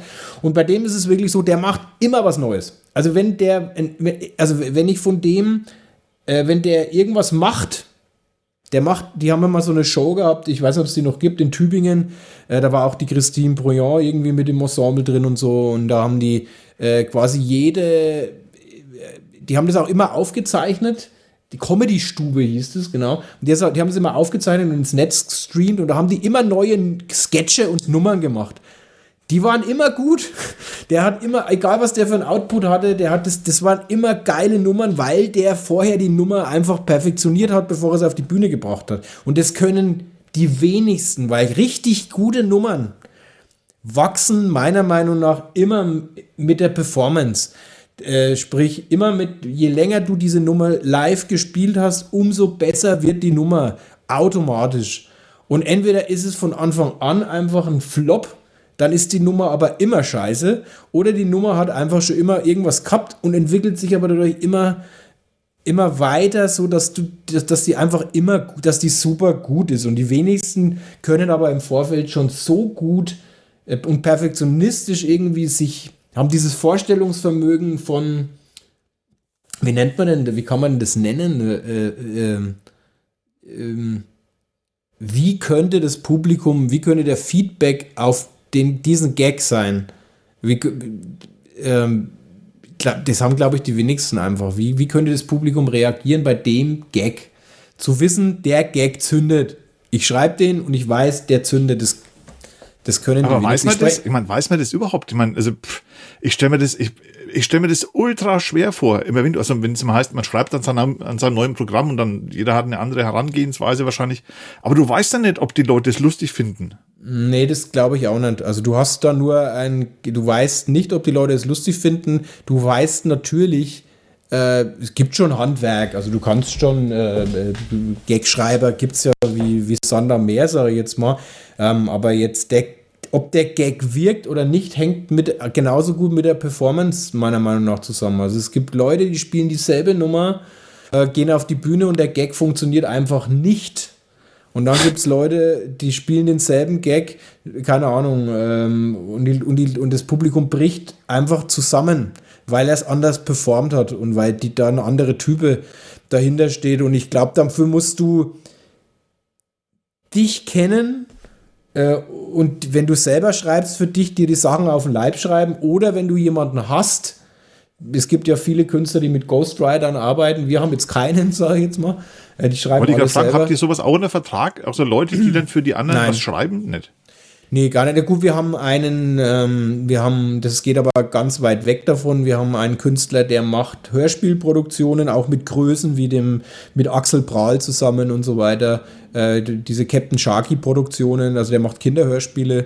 Ähm, und der schreibt auch teilweise Und da ist es schon so, dass äh, der dann auch schreibt für andere Leute. Oder auch der Helge Thun schreibt zum Beispiel Songs für andere Künstler, äh, die er denen auf dem, auf, dem, auf dem Leib schreibt. Und, und wenn jemand, es gibt wirklich Leute, ich nenne jetzt keine Namen, weil das vielleicht auch dem einen oder anderen unangenehm ist, aber ähm, da, die haben sich so eingegruft mit ihrem Ghostwriter, dass der, der schreibt denen auf den Leib einfach, weißt du, der schreibt, dass es so passt, äh, auf Figur, Performance, ähm, auf ihr, auf ihr Auftreten, dass es einfach passt. Also, dass das, äh, aber das ist natürlich auch Erfindungsprozess und es ist, glaube ich, auch schwierig, äh, dass man, ja, das ist ein Team dann, die zwei sozusagen. Ne? Aber ich habe jetzt keinen, keinen Künstler, wie gesagt, der Thomas Nikolai, der aber jetzt auch nicht direkt, der, der schreibt halt Stories, der schreibt Geschichten ähm, oder der hat ähm, viel im Kinderbereich und macht, ähm, ähm, die haben ein ganz geiles Projekt gehabt. Da war ich leider noch nicht involviert. Das hieß die Märchenmäuse. Könnt ihr euch mal bei, wenn ihr Kinder habt, bei Spotify gibt es das auch. Ähm, die nehmen Grimms Märchen, aber total geil aufgemacht. Also wirklich richtig geil. Also der Tischlein deckt dich und du, äh, also es, es, ist echt super geil gemacht, sowohl von den Musiken, die sie selber dazwischen geschrieben haben, also da kommen immer wieder Lieder dazwischen, als auch wie die Story wieder, wieder verarbeitet wurde und die, die Sprecher und so weiter, das ist echt gut gemacht. Gab es bei dir eigentlich einen Moment, ähm, wo du ähm, festgestellt hast, äh, oder wann war der Moment, ähm, das interessiert mich am allermeisten, dass du von deiner Kunst oder von deiner Fähigkeit ähm, zu vermitteln und so weiter leben kannst? War das gleich ganz am Anfang oder wie gesagt, du hast gerade, du was, hast bei einer Agentur angefragt? Ähm, aber hast du vorher was anderes gemacht? Warst du vorher irgendwie ähm, Fliesenleger oder sowas? Ich habe, wie gesagt, tausendmal geswitcht. Also ich bin äh, dumm geboren. Das muss man einfach so sehen. Oder Niemand ist dumm so, geboren. Niemand. Ich sage mal so, ich bin faul geboren. Ähm, das und schon. bin, zumindest in der Schule war ich immer sehr, sehr faul und habe da nie war, war einfach ein schlechter Schüler, was mir ja meine, meine Tochter immer jetzt vorhält. Wenn ich sage, wie jetzt so drei in Mathe, und dann, ne, ist egal. Hab's auch äh, tatsächlich, äh, war immer so, hab das aber immer irgendwie so gedeichselt, dass ich ähm, mit dem, mit meiner Faulheit, ich habe immer nie mehr gemacht, als sein muss, sagen wir es mal so. Ja, und habe dann halt äh, meinen Realschulabschluss gemacht mit 4,0 ähm, und äh, habe das aber auch, ich habe äh, quasi in der Realschule, bin nie sitzen geblieben, habe zwar viel Verweise gekriegt und so, aber bin nie sitzen geblieben. Und äh, habe habe dann tatsächlich schon in der 10. Klasse, im Anfang 10. Klasse, hatte ich schon eine Lehrstelle, weil ich gedacht habe, oh, was mache ich jetzt? Muss ich ja mal einen Beruf machen und so. Meine Eltern haben mir irgendwie 1000, da haben sie sie, da musste so zur Berufsberatung und so ein Scheiß halt gehen und äh, weiß ich noch, da haben sie dir irgendwelche Broschüren hingelegt äh, und du musstest am, im Arbeitsamt bei einem Rechner eingeben, was hast du denn für Interessen und dann spuckt dir das aus. Äh, Speditionskaufmann. So, und dann habe ich gedacht, oh cool, ich mal Speditionskaufmann. Ja, und dann habe ich mich beworben, habe eine Bewerbung geschickt. Zu damals hieß die Firma noch ähm, äh, Renus Weichelt, später hieß die dann Schenker Eurocargo und jetzt heißt sie DB Schenker. Das heißt, ich habe bei der Schenker Group äh, drei Jahre lang Speditionskaufmann gelernt nach der Realschule, ohne eigentlich äh, zu wissen, warum ich das gemacht habe. Muss aber auch dazu sagen, ich habe das super viel gelernt und irgendwie hat mir dieses Kaufmännische dann trotzdem so zu disponieren und es war alles so, äh, keine Ahnung, das ist ja sehr viel mit äh, sehr rauer Umgangston. Du musst alles, ich war schon immer sehr extrovertiert und du musst irgendwie sehr, äh, du musst oft schnell reagieren und husch, husch, husch arbeiten und irgendwie, da muss umgewuselt werden und das hat mir trotzdem irgendwie gefallen.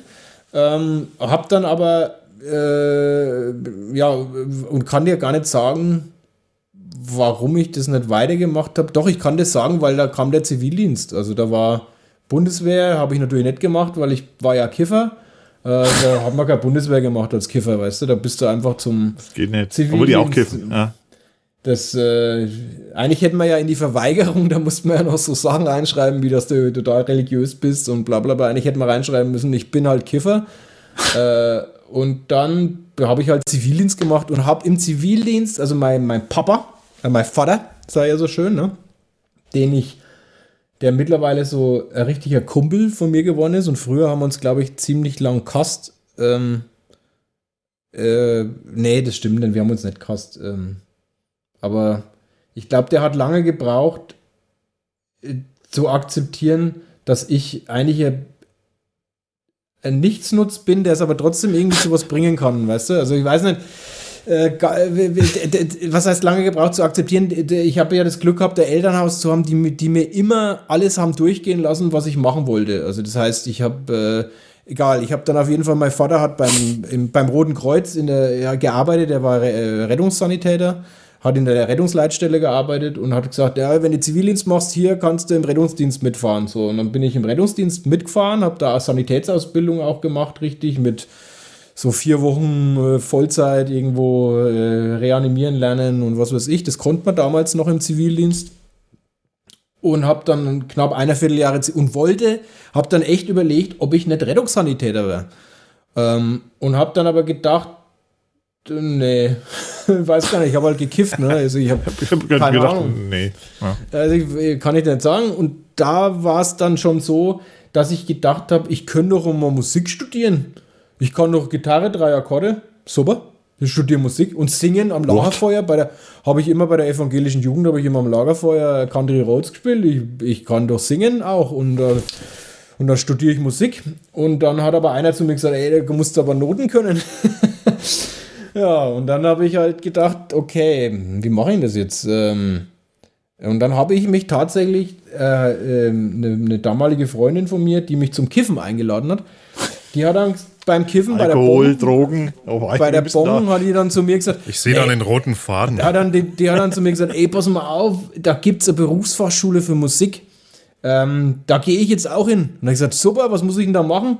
Ja, da musst du Aufnahmeprüfung machen. Ich sag, was muss ich da machen? Ja, da musst du das und das und es war halt dann irgendwie so äh, Hörbildung, da musstest du Akkorde hören und Intervalle und musstest irgendwelche Noten. Ich habe keine Ahnung gehabt, echt nicht. Ich, wie gesagt, ich konnte drei Akkorde auf der Gitarre spielen und konnte singen. Also ich konnte irgendwie, warum auch immer, ich habe immer und überall gesungen und ich konnte singen. Das konnte ich. Das war mir, das war mir in die Wiege gelegt. Also da hatten wir, ja, und ähm, und dann äh, bin ich auf diese, ja, ja genau, dann hat die mir halt immer gesagt, okay, kannst du mir das beibringen? Also ja, kommst du einmal die Woche vorbei. Dann hat sie mir zwischen Bong und, ähm, und Schnapsglas hat sie mir dann irgendwie so Intervalle beigebracht und so ein bisschen wie die Tonleiter funktioniert und so und habe dann äh, ich habe dann Gesangsunterricht genommen bei einer klassischen Sängerin. Der, ich habe damals noch so ein äh, ganz witzig, da hat man sich so Ringe in die Augenbrauen gemacht. Da hatte ich noch so einen Ring in, und lange Haare, so bis da runter und so einen Ring in den Augen. Dann habe ich halt, äh, halt ähm, so, so, so Kunstlieder habe ich dann gesungen. Und damit habe ich dann die Aufnahmeprüfung tatsächlich gemacht und habe sie geschafft und bin dann zwei Jahre lang da in Kronach auf diese Berufsfachschule gegangen. Habe da viel gekifft, klar. Ja, und dann hat es Kaisen jetzt, ähm, also zwischendrin war dann auch eine Freundin und so, von der habe ich mich dann getrennt, weil ich habe halt, äh, war da. Weil die hat zu viel gekifft. Weil ich habe zu viel gekifft. und habe aber dann irgendwie nach einem Jahr verbummelt auf dieser Berufsfachschule gemerkt, ja, jetzt, ich will jetzt, was mache ich denn jetzt? Na klar, jetzt muss ich auch Musik studieren. Und das war halt nochmal eine andere Nummer. Da hast du dich halt irgendwie an den Hochschulen erstmal, ähm, bist halt zu, hast halt deine, deine Lieder ein, beziehungsweise hast halt Aufnahmeprüfung gemacht und dann habe ich mich ein Jahr lang tatsächlich, ich konnte ja auch kein Klavier spielen und so, und dann habe ich mich ein Jahr lang, äh, habe ich mir das so draufgepaukt, dass ich meine drei Lieder aus drei verschiedenen Epochen am Klavier im Schlaf hättest du mich wecken können, ich konnte die spielen einfach, aber sonst konnte ich nichts am Klavier, also. Und ähm, und habe halt äh, klar Musiktheorie und was weiß ich, habe mir das alles irgendwie drauf geschafft, ähm, habe dann vorgesungen in Weimar, Würzburg und Dresden und da ich ja singen konnte und die Gesangsprofessoren alle einen Sänger gesucht haben, auch wenn er sonst nichts drauf gehabt hat, hatte ich von drei Hochschulen eine Zusage ähm, und konnte mir aussuchen, wo ich studiere und bin dann nach Weimar gegangen.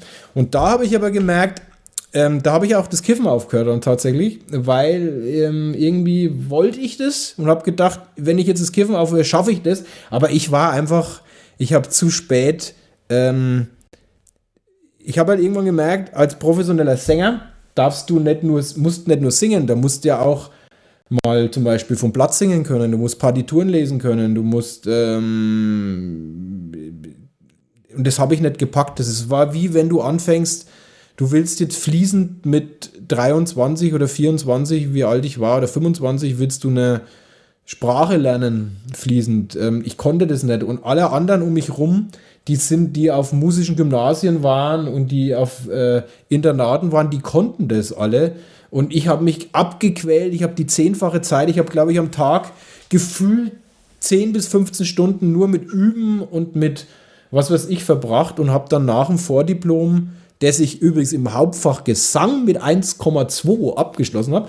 Also das heißt nur beim Singen, äh, beim Vorsingen habe ich, äh, aber in der Theorie habe ich eine 4 Grad mal gekriegt sozusagen. Also äh, habe das bestanden, also habe Vordiplom bestanden, habe aber dann beschlossen in den Semesterferien, ich gehe da nicht mehr hin.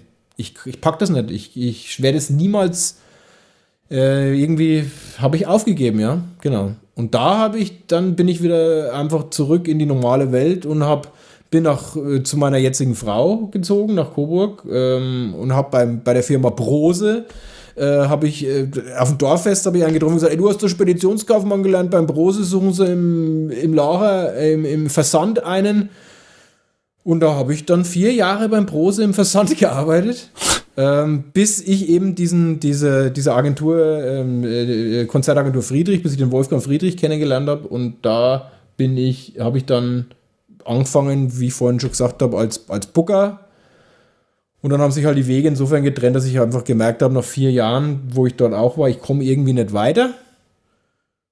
Und dann habe ich mich selbstständig gemacht und witzigerweise hat es gleich funktioniert. Also das heißt, also, ich habe erstmal was sich bei dir durchzieht, ist jetzt äh, neben, neben dem das Drogenkonsum natürlich, äh, ist äh, schon dieser starke Wille. Also äh, Hut ab. Also ich meine, äh, ich meine, man kann, also du hast jetzt untertrieben, man kann nicht Musik studieren, wenn man irgendwie keine Peilung hat, das geht überhaupt nicht. Ja, da muss man schon ähm, ganz schön ähm, pauken und lernen, dass das was wird. Ich habe, also wir hatten, hatten ja den Hannes Stegmeier, auch mhm. hier schon, der dann äh, von seinem ersten Schockerlebnis vom Konservatorium erzählt hat, wo er das erste Mal jemand getroffen hat, der wirklich sechs Stunden am Tag äh, Kirchenorgel übt oder so, wo ich gesagt habe, die Leute gibt's wirklich. Also das sind wirklich Viecher, die da studieren. Also das kann nicht ganz so einfach sein. Aber du hast es also wahrscheinlich mit, mit Realschulabschluss äh, und dann gesagt, ich gehe studieren. Also alter Verwalter. Also der Wille zieht sich durch. Ja. Ja, wenn ich den mal ein bisschen eher gehabt hätte, dann wäre ich, hätte ich wahrscheinlich auch. Aber die andere Seite ist, ich habe trotzdem, ich bin total happy, also bis aufs letzte Jahr, das war halt zum Kotzen. Ähm, aber ich habe einen coolen Mittelweg irgendwie gefunden aus allem, was ich irgendwie äh, mal gelernt habe in meinem Leben. Äh, und selbst jetzt Disposition äh, in der Spedition ist oftmals nichts anderes wie Tourbooking. Also ähm, äh, habe ich irgendwie einen, einen, Weg gefunden, dass ich, ich, ich, kann trotzdem selber noch auf der Bühne stehen, ich bin selbstständig, ich verdiene irgendwie mein Geld, kann ich, äh, oder ich kann, kann mein Einkommen irgendwie dadurch generieren, dass ich alles das tue, was ich irgendwie kann oder was ich irgendwie auch gern mache. Ähm, von daher kann ich mich jetzt nicht beschweren. Ich glaube, da bin ich schon echt, da bin ich dankbar für. Also das ist ein Privileg, das hat nicht jeder. Und da bin ich sehr dankbar für. Und äh, bin da auch tatsächlich meinen Eltern dankbar für, weil ich habe euch jetzt gerade meinen Will, ich bin jetzt 45, das hört sich an, als ob ich schon 70 Jahre auf der Welt bin. ähm, aber, aber meine Eltern haben nie gesagt, wie jetzt, äh, jetzt willst du Musik studieren oder jetzt, jetzt, jetzt, warum machst du jetzt das oder das? Und die haben immer gesagt, ah, okay, naja, dann mach halt mal. Ja, ja aber weil die gemerkt haben, ja, die haben schon gemerkt, dass du das, wenn dann richtig machst, offensichtlich. Ich, ich wollte gerade sagen, ähm, äh, an alle Eltern, die zuhören, bleibt locker bei euren Kindern, ja. Wenn die mal ein bisschen ähm, Zickzackkurs machen, schaut her, das kann immer noch was aus ihnen werden. Weisheiten von Bernd Weller. ähm, ich will Pornostar werden, Papa. Ähm, genau, äh, bleib locker. Bleib locker. Bleib locker. Genau. Strecke kennt, kennt man sich eigentlich in der Agenturbranche, in der Szene? Also jetzt äh, von Agentur zu Agentur? Ja, ja. Klar. Wie spielt denn da Loyalität? Spielt es da eine Rolle? Also wenn du zum Beispiel jetzt, ähm, ich habe immer so, ich habe immer so bunte Szenen bei mir im Kopf, ne? Ist irre. Ich weiß gar nicht. Es ist so meine Vorstellung von dem, von diesem Leben. Also Strecke steht da, hinter ihm steht äh, der Künstler, ja. Dir gegenüber steht die äh, Managerin des anderen Künstlers und beide müssen sich irgendwie einig werden, weil es ein gemeinsames Whatever gibt. Und dann äh, sagt die, sagt die zu dir so, also 60, 40 mal letztes Angebot, und dann sagt der Künstler hinter dir, Strecke, das ist doch super, das machen wir. Und dann sagst du, halt die Klappe, das machen wir überhaupt nicht. Und dann geht's so richtig los, so wie in einem Ring und dann wird gefeilscht und gehandelt und dann stellst du dich vor deinen Künstler wie so ein, ein, ein Löwenvater äh, irgendwie vor sein Junges. Naja, ich sage mal so, ich mag es gerne, ähm, was heißt nicht zu verhandeln. Ich mag das gerne so, dass was das Finanzielle ist ja immer dabei. Wir machen das ja alle ähm, natürlich deshalb auch, weil wir damit unsere Brötchen verdienen. Ich finde mhm. aber, das Geld sollte natürlich bei deiner Handlung, bei deiner ersten Handlung erstmal nicht die wichtigste Rolle spielen, sondern die wichtigste Rolle sollte erstmal spielen, fühlst du dich wohl mit diesem Geschäftspartner und möchtest du mit dem zusammen was machen? du verhandelst eigentlich, was ich damit sagen will, du verhandelst immer auf Augenhöhe. Egal mit wem du verhandelst, ob das jetzt mit einer Fernsehfirma, mit einer Produktionsfirma ist, egal ob das mit, einem, mit einer Bühne ist, mit einem Veranstalter, mit einem Künstler, du verhandelst immer auf Augenhöhe und immer so, dass jeder zum Schluss so rausgeht, dass er das Gefühl hat, okay, das ist fair. Und er das Gefühl hat, ah, den habe ich jetzt über den Tisch gezogen oder das Gefühl hat von, ah, der hat mich aber jetzt über den Tisch gezogen. Weißt du? Gibt es dann da auch Künstler jetzt, äh, die tatsächlich dann auch mal sagen, ey, Strecki, das, ey, sorry, nee, ey, das war jetzt scheiße, das klar. war ein scheiß Stil oder sowas. Ja, klar. Ähm, klar. Obwohl du vielleicht Gedacht, das Beste das war, rausgeholt ja, ja. hast, was, das, was überhaupt geht das in der Richtung. Das gibt's natürlich, das gibt's natürlich, klar. Das gibt's. Und, es, und was macht das dann mit einem? Weil ich meine, du, du strengst die, hängst Na, dich dann rein, ziehst da irgendwie blaues Auge vielleicht noch zu? Nee, vielleicht ist es auch manchmal angebracht. Also, das heißt, manchmal hat vielleicht der Künstler auch irgendeine Hintergrundinformation. Nehmen wir mal das beste Beispiel. Die äh, Versicherung äh, Müllheimer hat eine Gala ähm, oder hat einen Firmenauftritt und haben im letzten Jahr den Horst Meier gekauft als Künstler. Und der Horst Meier kennt wiederum den Peter Steiner, der dein Künstler ist. Jetzt unterhalten sich die Künstler und letztes Jahr hat aber der Horst Meier 1000 Euro mehr verdient. Jetzt mhm. hast du irgendwie was mit denen äh, schon besprochen oder sagst, naja, in welche Richtung könnte es gehen? Und du sprichst dann mit dem Künstler und sagst, hör zu, ich würde anbieten 3000 Euro von mir aus. Und dann sagt der, ja, warte mal, der Horst hat letztes Jahr da auch gespielt, ich quatsch erstmal mit ihm. Und dann sagt der Strecki, das kannst du denn machen, der Horst hat letztes Jahr 1000 Euro mehr gekriegt. Und dann sage ich, dann ist es natürlich so, dann muss ich mich eines Besseren belehren lassen. Wenn das Brühle aber schon verschütt ist, dann lasse ich mit mir nicht ähm, reden. Das heißt, mhm. ich bin keiner, bei uns auf dem Dorf, äh, ich bin ja Dorfkind, da sagt man, es wird nicht nachgekattelt. Ein ausgesprochener mhm. Deal ist ein ausgesprochener Deal. Dann mache ich es halt beim nächsten Mal besser. So kommuniziere ich das auch dem Künstler gegenüber, aber ich hasse es nichts mehr, als zu sagen, ich habe dir jetzt was angeboten, aber Edge Badge, ich kann es doch nicht für das Geld machen. Das ist einfach, das finde ich zum Kotzen. Das ist nicht, das ist auch unseriös, das macht man nicht. Das finde mhm. find ich nicht gut. Aber dann muss ich mir einfach, wie gehe ich damit um? Ich nehme die Kritik, ich nehme das als Kritik an oder wenn ich denke, ich bin im Recht, dann vertrete ich das auch und sage, du, das war einfach so, die müssten, mussten dieses Jahr einsparen, da war nicht mehr rauszuholen, ähm, ich habe es versucht, sorry, äh, den Drops müssen wir jetzt lutschen. Ne? Ja. Und die bleiben natürlich dann trotzdem bei dir, weil du dich ja da, äh, wie wir jetzt schon merken, äh, auch leidenschaftlich engagierst. Ne? und, und, umgekehrt, und die Frage aber umgekehrt, ja. Ist es schon mal passiert, dass du zum Künstler sagen musstest, ey, wenn du sowas noch einmal machst, wenn du das noch einmal so durchziehst, dann sind wir getrennte Leute? Ja, das machst du jetzt ja natürlich nicht so extrem, sondern ich finde, das ist auch wie in einer, naja, es wäre, glaube ich, manchmal gut, wenn du es so machst, sagen wir es mal so.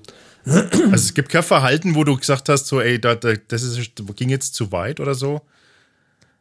Was weiß ich, hat das Hotelzimmer verwüstet und es gab einen Sachschaden von 12.000 Euro. Äh, Versicherung zahlt nicht und Streckenbach muss persönlich einstehen und jetzt bin ich wieder auf der jetzt bin ich wieder auf der anderen Seite. Mir ging es eher andersrum schon so, dass ich irgendwie Scheiße gebaut habe und mal wieder übers Ziel hinausgeschossen bin, weil ich äh, keine Ahnung im Künstler vors Hotelzimmer gekotzt habe oder ähm, äh, das heißt, ähm, äh, eigentlich untypisch für einen Manager oder einen Agenten. Also eigentlich. Also sollte, sollte das jemals, diesen Podcast jemals einer deiner Künstler äh, anhören, dann wird er spätestens Ed sagen, der Strategie ist alle für uns. ich sag mal so. Also es, es gab, glaube ich, oft Momente, wo die Künstler zu Recht wohlgemerkt sauer auf mich waren, äh, als ja. ich sauer auf die Künstler. Also ich war selten okay. sauer auf irgendeinen auf irgendeinen Künstler, sondern die Künstler ähm, es gab schon öfter Momente, wo Künstler, hat sich aber alles dann irgendwann wieder, äh, dann bin ich, ich bin ja auch ein Typ, ich bin ein Fettnäpfchenhüpfer und bin auch einer, der einfach ähm, oft Sachen sagt, die er vielleicht gesagt hat, aber einfach nicht so gemeint hat. Das weiß jeder, der mich kennt, der mich auch persönlich kennt und der mich in meinem Freundeskreis kennt, der relativ groß ist, sage ich jetzt mal. Und bis jetzt haben mir die meisten verziehen. Ich bin auch der Letzte, der dann, ich bin da nicht stur und sage, ich habe das gesagt und fertig, sondern ich reflektiere dann schon und sage, ah, war jetzt nicht so cool. Hast schon recht irgendwie. Wir müssen auf jeden Fall, jetzt machen wir es anders. Wir müssen auf jeden Fall hm. eine Rampensau-Party veranstalten mit all den ah, Leuten. Ja. Ja, war man, ja, genau. Und da gibt's halt alles for free, also genug und so weiter.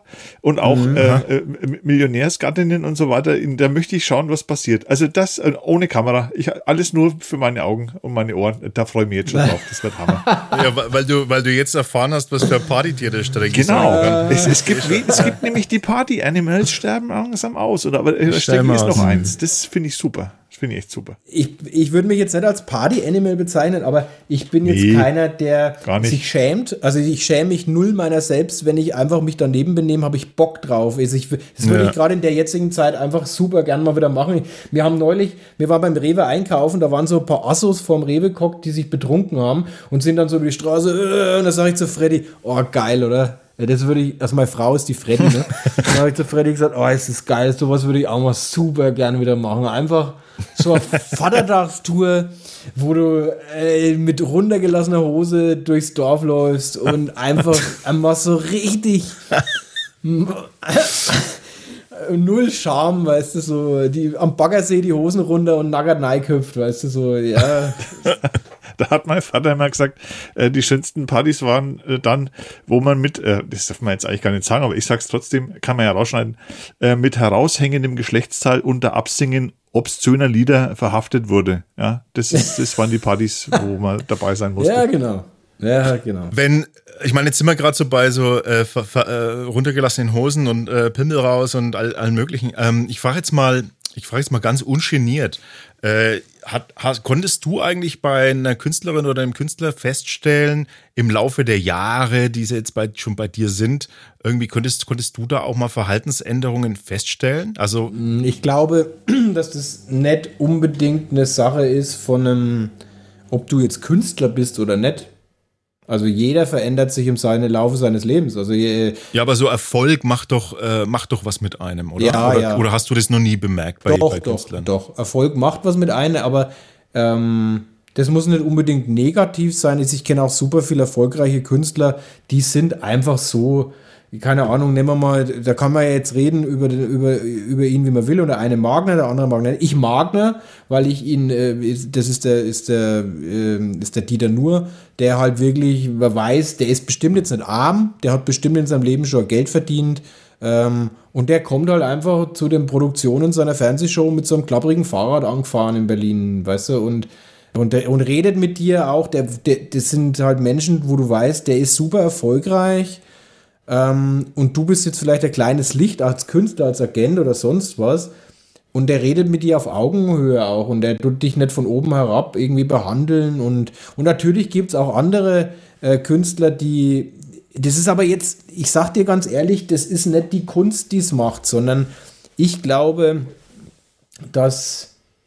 Äh, dass entweder man ist ein Arschloch oder kann Ja, genau. Also entweder ist es so, du bist, wenn du erfolgreich wirst, entweder wirst du, du wirst nicht arrogant durchs Geld, sondern das hat schon in hm. Leuten immer gesteckt, hm. weißt du. Also ich denke ja. schon, es gab aber auch tatsächlich auch Künstler, die dann, wie du schon andersrum sagst, ich nenne jetzt keinen Namen, aber die dann so ein bisschen geläutert sind und wo du auch merkst, oder wo du dann im Laufe der Jahre gemerkt hast, die sind dann irgendwie ein wenig umgänglicher geworden und sind irgendwie, haben gemerkt, dass sie, dass die Welt nicht nur aus dass die Welt einfach auch aus Geben und Nehmen besteht, sagen wir es mal so. Und dass, dass es einfach oftmals so ist, wie man im Wald ruft, so schallt es einfach zurück, weißt du? Mhm. Was du nicht willst, dass man dir tut. ja. So einfach ist es halt so dann, dann doch am Ende, ne? So einfach, so einfach. Schau, ich bin kein gläubiger Mensch. Ähm, ich bin eigentlich der Atheist äh, schlechthin. Ich bin sehr rational, was das angeht. Vielleicht ändert sich das ja nochmal, wenn es mir irgendwann mal schlecht geht oder ich im Sterbebett liege und sage, vielleicht muss ja doch ein Herrgott geben. Ich glaube jetzt mal sicherheitshalber dran, das weiß ich nicht. Aber ich, was mir wirklich viel mitgegeben hat in meinem Leben, das war meine Zeit, wo ich auch meine Frau kennengelernt habe. Ich habe äh, hier auf dem Dorf, bin ich bei der Dorf-evangelischen Jugend groß geworden, äh, wo ich nie was mit Kirche oder so, aber diese ganzen ähm, da hast halt schon Werte mitbekommen, ein Stück weit, äh, hast vielleicht in deiner Sozialisation ein bisschen was mitbekommen und hast einfach auch so, so ja, Grund, wie, wie ich jetzt gesagt habe, halt, ich behandle Menschen so, wie ich behandelt werden möchte. So, das ist zum Beispiel eine Sache, die mir ganz wichtig ist. Ich versuche äh, zumindest, ich, ich, ich bescheiße keinen und ich will nicht beschissen werden.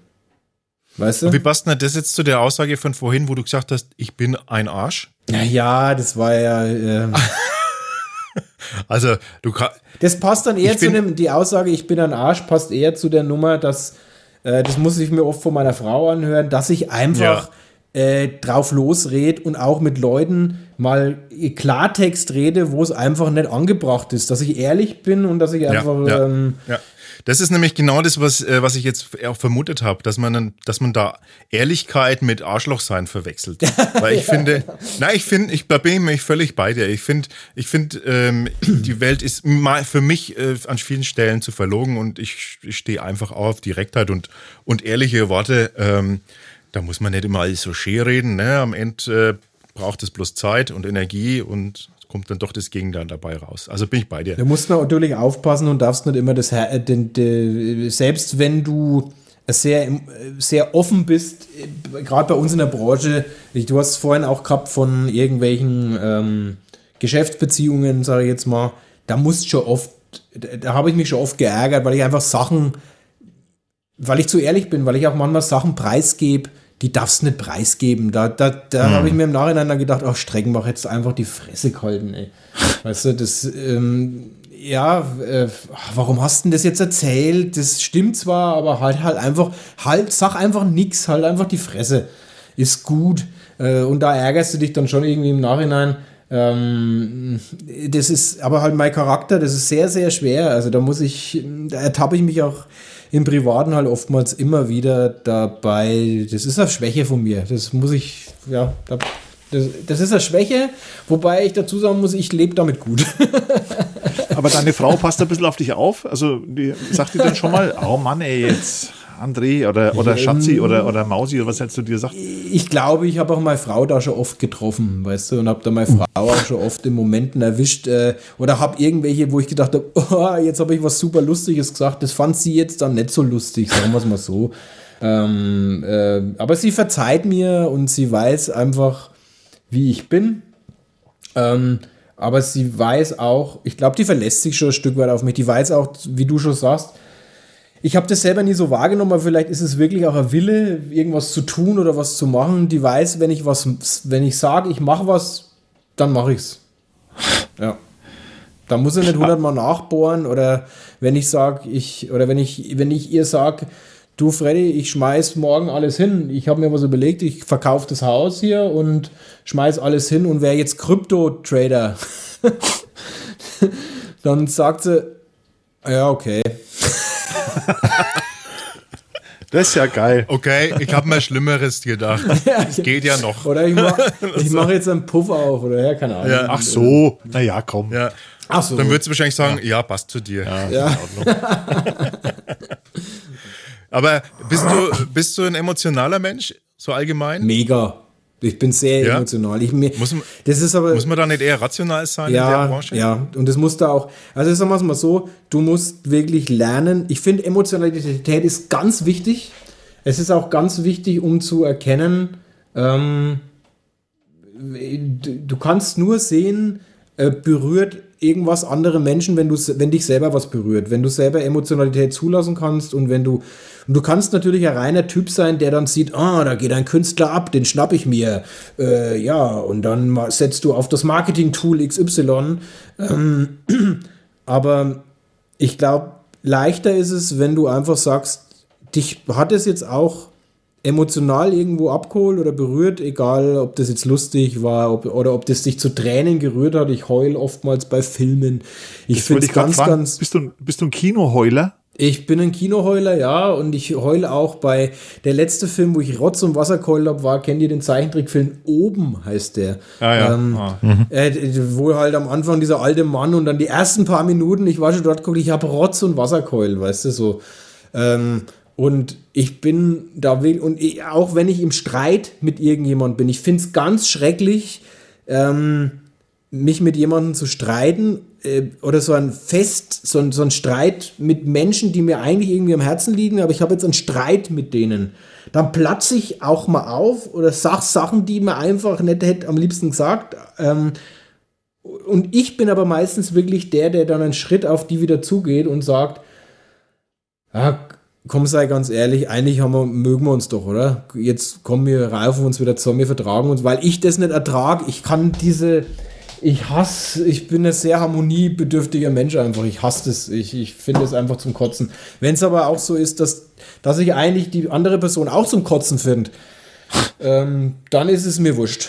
Also dann ist mir egal. Dann ist es mir. Aber gibt's da, also hattest du dann jemals schon mal einen Künstlerin oder eine Künstler, ähm, der gesagt hat, Ey, Strecki, äh, es tut mir echt leid, Ja. äh, aber ich muss jetzt leider, ich habe einen Anruf gekriegt von Wilhelm und Ach so, Sörensen, nee. der, Das der großen nicht. Agentur. Das hatte ich nicht. Aber ich hatte tatsächlich schon Künstler, das hatte ich nicht. Ähm, ich hatte aber, also dass das an der Ab, das hat meistens ein Weggang von Künstlern, hat man noch nicht oft tatsächlich, weil die Künstler, die jetzt zumindest im Moment alle bei uns äh, unter Vertrag sind und die Künstler, die wir betreuen, jetzt im Management, die glaube ich, die haben mittlerweile meine Art sehr zu schätzen gelernt. Ähm, wenn ein Künstler weggegangen ist in der Vergangenheit oder eine Künstlerin, äh, wir, das ist noch nicht oft passiert in den zehn Jahren, wo es uns jetzt, oder jetzt werden es ja, dieses Jahr sind es ja schon elf Jahre, äh, wo es uns als Agentur gibt, ähm, ist das noch nicht oft passiert, aber das lag immer und ausschließlich an mir und meiner Person. Das heißt, genau was ich jetzt gerade eben gesagt habe, die sind mit dieser offenen Art und mit diesem direkten und dem Vorpreschen, manchmal Vorpreschen, das ist manchmal auch nicht gut, sag ich jetzt mal, aber ähm, ich, ich finde den Ausspruch, Geduld ist eine Tugend zum Kotzen, weil wenn ich in meinem Leben geduldig gewesen wäre, dann hätte ich einfach nicht das geschafft, was ich geschafft habe. Weißt du, also ich bin ein ungeduldiger Mensch ähm, und musste und da arbeite ich aber heute immer noch dran, musste aber lernen, immer mal wieder geduldig zu sein, aber das ist für mich ganz schrecklich. Geduld ist für mich, ah, aber es ist, ich, ich, ich versuche das äh, mir beizubringen, aber immer noch. Und versuche mich dabei auch zu reflektieren, aber es, ja, ähm, Tut es dann weh, wenn man da jemanden so ziehen lassen muss, äh, der Ich- irgendwie sagt, du, es geht nicht mit uns? Das kommt ein bisschen drauf an. Also ich, ich hatte bis jetzt ein einziges Mal den Fall, ähm, wo es dann wirklich so war, dass das so, ähm, dass ich ins Gesicht bekommen habe, was ich einfach für Volldepp bin und dass ich, ähm, ähm, da hat es wehgetan, weil ich das nie so eingeschätzt hätte und ich immer gedacht habe, irgendwie ist das jemand, mit dem ich auch, also auf persönlicher Ebene äh, gut auskomme.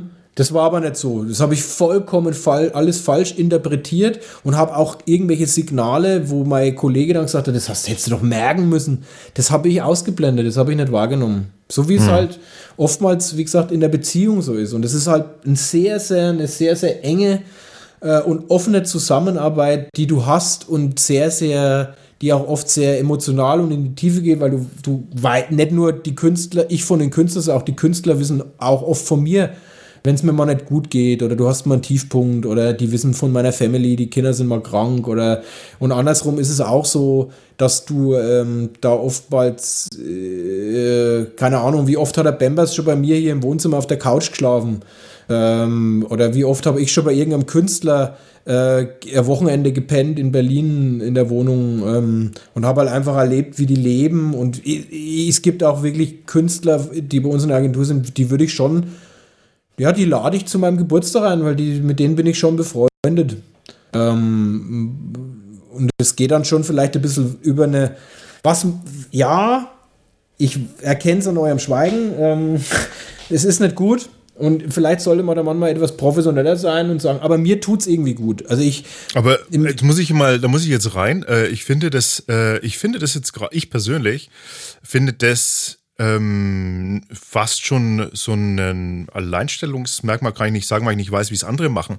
Aber ich würde mir jetzt als Künstler äh, denken so, nee, also genau, ge, ja, genau. Das, ich will das nicht so steril, ich will das nicht überperfektionistisch vielleicht haben äh, und, und, und so völlig äh, nur eine Nummer sein. Äh, das finde ich jetzt eher würde mich jetzt ansprechen als Künstler. Und auch da. Oder, ja, oder Welli, siehst du das anders? Ja, auch da, liebe Kinder, äh, wenn ihr Geld verdienen wollt, ihr müsst kein Arschloch sein. Es geht auch anders. Nein. Ne? Vielleicht. Ja. Ja. Aber äh, was, mich, was mich interessiert bei den Künstlern, ähm, ist, ähm, rufen die auch an und sagen, ey, Streggi, der war schon lang nichts mehr jetzt. Ich, ich, ich habe mir jetzt einen Bosch gekauft und jetzt kann ich die Rate nicht mehr zahlen, jetzt schaffen wir mal ein paar Auftritte her. Naja, gerade im letzten Jahr ist das sehr oft passiert, ja. nee, also ganz ehrlich, ähm, in der Corona-Zeit ist es 0,0 passiert, weil die sich alle äh, dessen bewusst sind. Und ähm, natürlich ist es so, das ist aber dann auch meiner Meinung nach ein Grund, nicht nur sich künstlerseitig zu trennen, sondern auch von der Agenturseite her. Äh, wenn ich einen Künstler nicht verkauft bekomme, ähm, dann muss ich mir das auf die Fahne schreiben, ja. Dann sage ich das dem Künstler aber auch.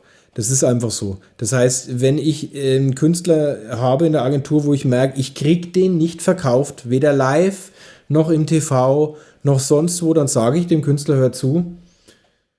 Ähm, ich, ich von mir kann sagen, ich, ich tue mein Möglichstes. Ich, ich versuche ähm, wirklich mein Netzwerk zu, ähm, zu bestücken, versuche auch Neuakquise zu machen. Ich also ich, ich, ich, wenn mich einschätzen würde, würde ich sagen, ich bin einfach ein verdammt geiler Booker.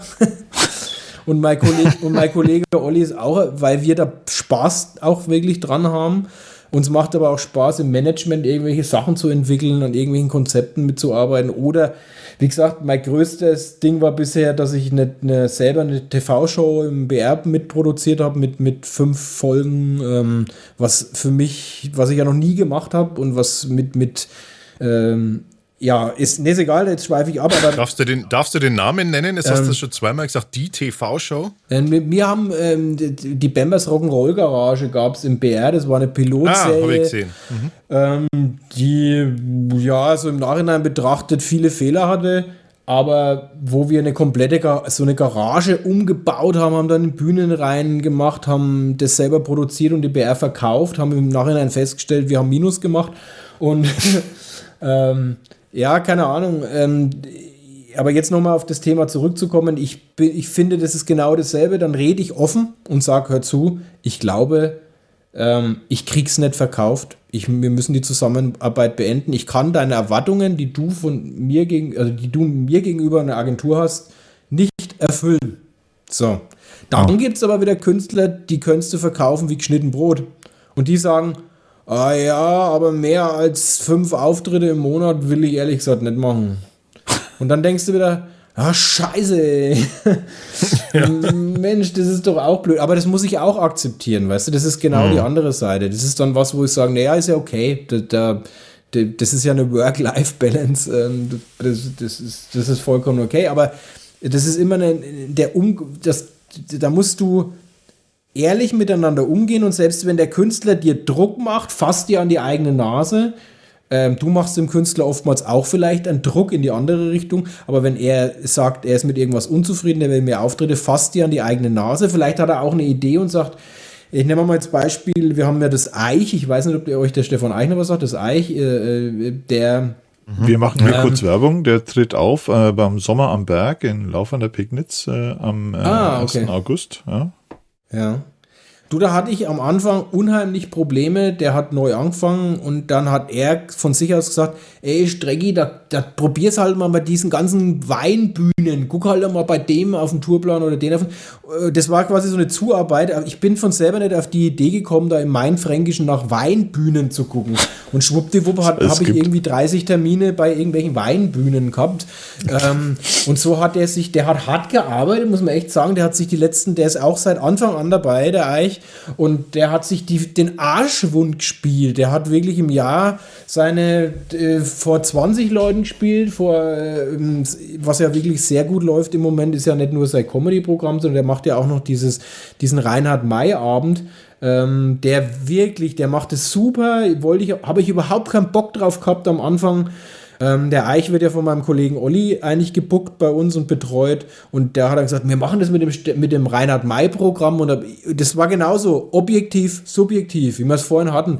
Ich finde Reinhard May einfach nicht prickelnd. Ich mag es nicht. Wobei ich mittlerweile ehrlich sagen muss, durch den Eich, also durch, das, durch den Stefan Eichner, durch den Reinhard-May-Programm und dadurch, dass ich das jetzt öfter sehen musste, äh, ich mag's fei.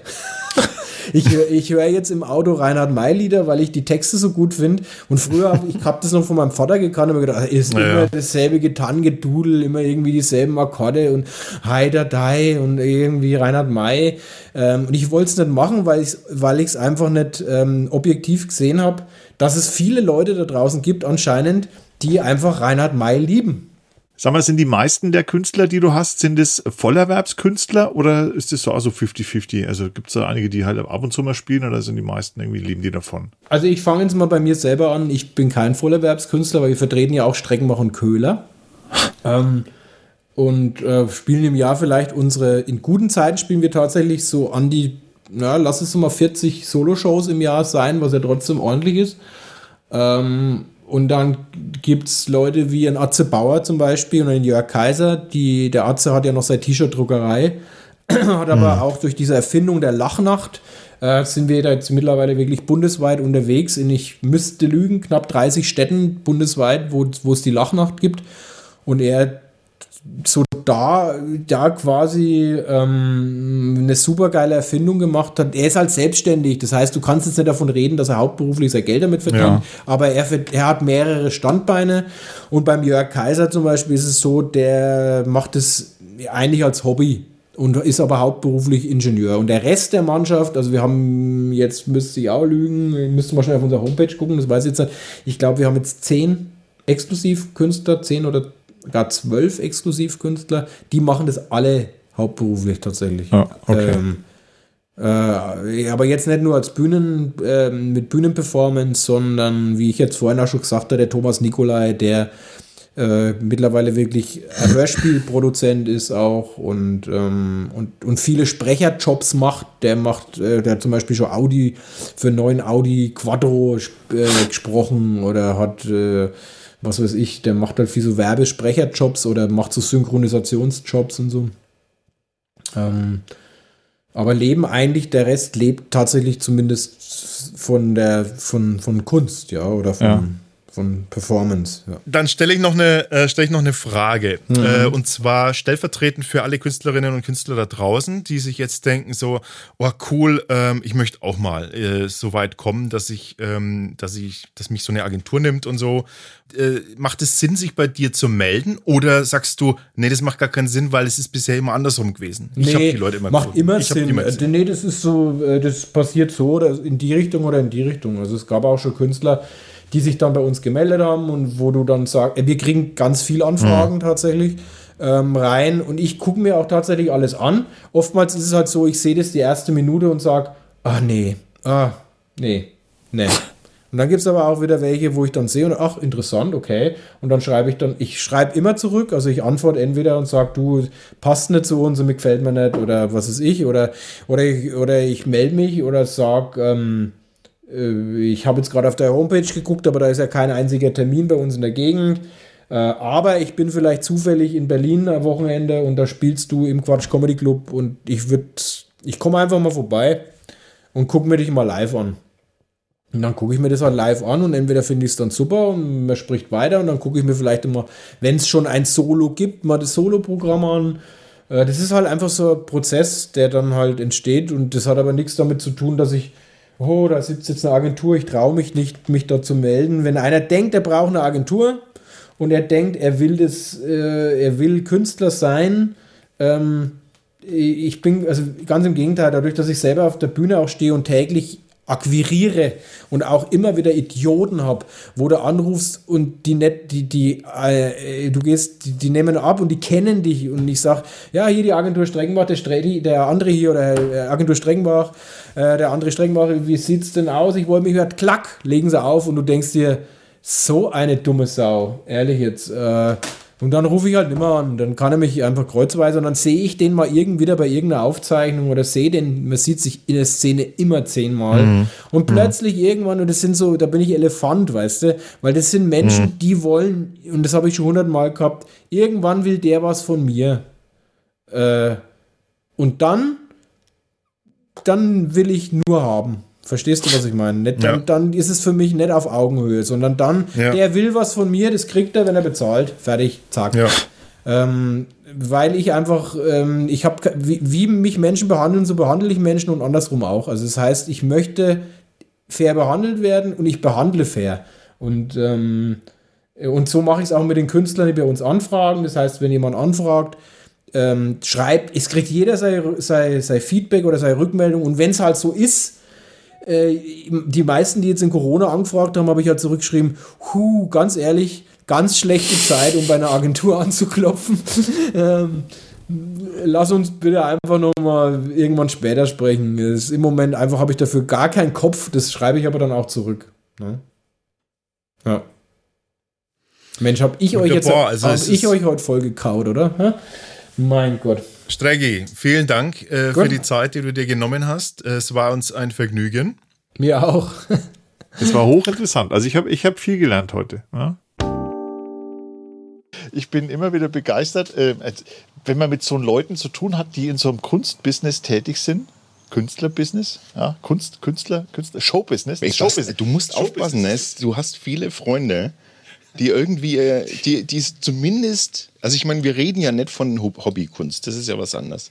Also Hobbykünstler sind, können ja auch total viel drauf haben, oft mehr als normale Künstler. Aber, okay, ja, ist ja schon, jetzt geht schon wieder los, ne? Der, was ist jetzt was ist dann der Hobbykünstler? Hobbykünstler. Ja, genau, was, was ist dann Kunst? Was ist Arbeit an sich? Was ist was denn ist der Arbeit? Begriff der Arbeit? Arbeit ist Muss. Äh, alles andere ist Will. Ah ja, das ist aber nicht schlecht. Nee, darf. Also meine Arbeit ist darf. Und deine? Meine Arbeit ist total geil. Ich, ich darf auch. Ich finde auch, ich finde auch dürfen. Ja, ohne Quatsch. Das sagst find, du jetzt. So. Nein, nein, nein, das ist wirklich dürfen. Ich, also ein, ein alter Kumpel von mir hat ja gesagt, ich habe früher bin ich einem eher tageslichtorientiertem äh, äh, einer Werktätigkeit nachgegangen. Ähm, und was immer dazu geführt hat, wenn wir, wenn wir, wir waren in einer Band zusammen, wenn wir geprobt haben, dass ich halt dann komischerweise um dreiviertel zwölf gesagt habe, nachts kurz vor Mitternacht, ich müsste jetzt gehen. Und dann alle anderen waren dann erstmal richtig drauf und dann gab es immer Streit. Jetzt kommen wir, wir proben noch eins, dann noch zwei. Ähm, aber ich musste ja dann los, weil ich am nächsten Tag um sechs aufgestanden bin und musste halt bei Ehrenwerten. Ja, aber so äh, kenne ich dich jetzt auch noch. Ja, stimmt, du kennst auch die, du kennst die Phase ja sogar noch, ja. Aber jetzt ist nicht mehr so. Jetzt, jetzt, nein, nein, das ist wirklich so. Jetzt darf ich. Ja, ja du darfst, aber du gehst trotzdem frühzeitig irgendwie nach Hause von irgendwelchen. Gehe geh ich echt immer früh? das glaube ich nicht. Als wir das letzte Mal zusammen geprobt haben, zumindest, da war das immer so. Ja, aber. Da hast du schon, jetzt machen wir, jetzt, jetzt, jetzt, machen wir Schluss, jetzt gehen wir. Da, hast du recht, aber auch ich habe. Auch kein. Ja, aber ich bin ja auch. aber das ja, ist das Alter. Meinst du? Ja, warum auch? Also, das geht mir übrigens genau. Also, ich meine, die brauchen wir jetzt gar nicht drum herum reden. Wir sind nicht alle Mick Jagger. Äh, und 78. sind daran gewöhnt, sondern bei uns ist das, schlägt sich das schon auch durch und man hat dann irgendwann auch, man hat dann viel mehr Lust auf so ein Chill-Out auf dem Sofa oder sowas. Also da, da muss ich sagen, das, das liebe ich ja schon. Ne? Also ich habe so das Gefühl, also so geht es mir jetzt im Moment, dass das sich wieder ändert. Du hast doch vollkommen recht, dass man dann schon am Sofa so, wow. aber ich habe so das Gefühl, jetzt, jetzt wo man merkt, jetzt geht es auswärts wieder, also wir haben jetzt gerade die Hälfte unseres Lebens, haben wir jetzt um, ja, und jetzt beginnt die zweite Hälfte. Und jetzt haben wir, am Anfang haben wir nicht gewusst, was los ist. Dazwischen gab es eine Phase, da haben wir Gas gegeben, ja. Und jetzt gibt es die Phase, äh, wo man, wo man, also, oder gab es die Phase, wo man so wieder runtergefahren ist und so, ja, jetzt brauche ich nicht mehr alles und so weiter. Aber jetzt, wo man drüber nachdenkt, dass vielleicht nicht mehr lang ist, Jetzt denke ich, geht es wieder nach. Du meinst so, so ein Midlife-Crisis-Party, Repartying oder sowas? Ja, ich würde es nicht, äh, die, die Krise als Chance. Die Krise als sagen, Chance. Ja. Man, darf keine, man darf keine Krise ungenutzt verstreichen lassen. Meinst du, man könnte so eine Art, gib mal noch zehn Jahre drauf, meinst du, wir können so eine Art irgendwie keine Ahnung, eine, eine Rentner-Gang gründen oder sowas.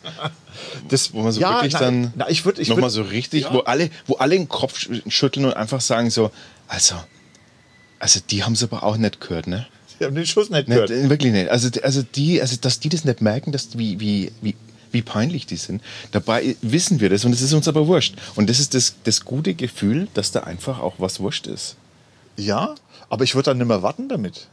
Ich würde es. Ja, ich du meinst, die Zeit wäre eigentlich jetzt? Ja, die, die Zeit ist jetzt. Die beste Zeit des Lebens ist jetzt. Ja? Okay. Pass auf.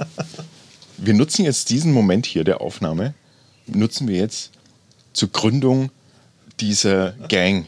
Wir, wir müssen es vielleicht noch eine schöne Begrifflichkeit dafür finden. Wir, wir gründen jetzt so eine Art, ähm, so eine Art ähm, Second Life äh, Gang oder wo, wie, wie auch immer man das Ja, nennt. aber sag mal, fühlst du dich, fühlst du dich alt jetzt gerade? Also jetzt gerade im Moment natürlich, weiß ich nicht, es brennt. Es, aber Jetzt wird es aber philosophisch am Ende aus noch. Ja? Ja, Ja. naja, aber da hast du jetzt äh, schon einen interessanten, äh, da könnten wir eine eigene Sendung drüber machen, weil, das machen wir vielleicht auch, aber kurze Antwort drauf, jein. okay.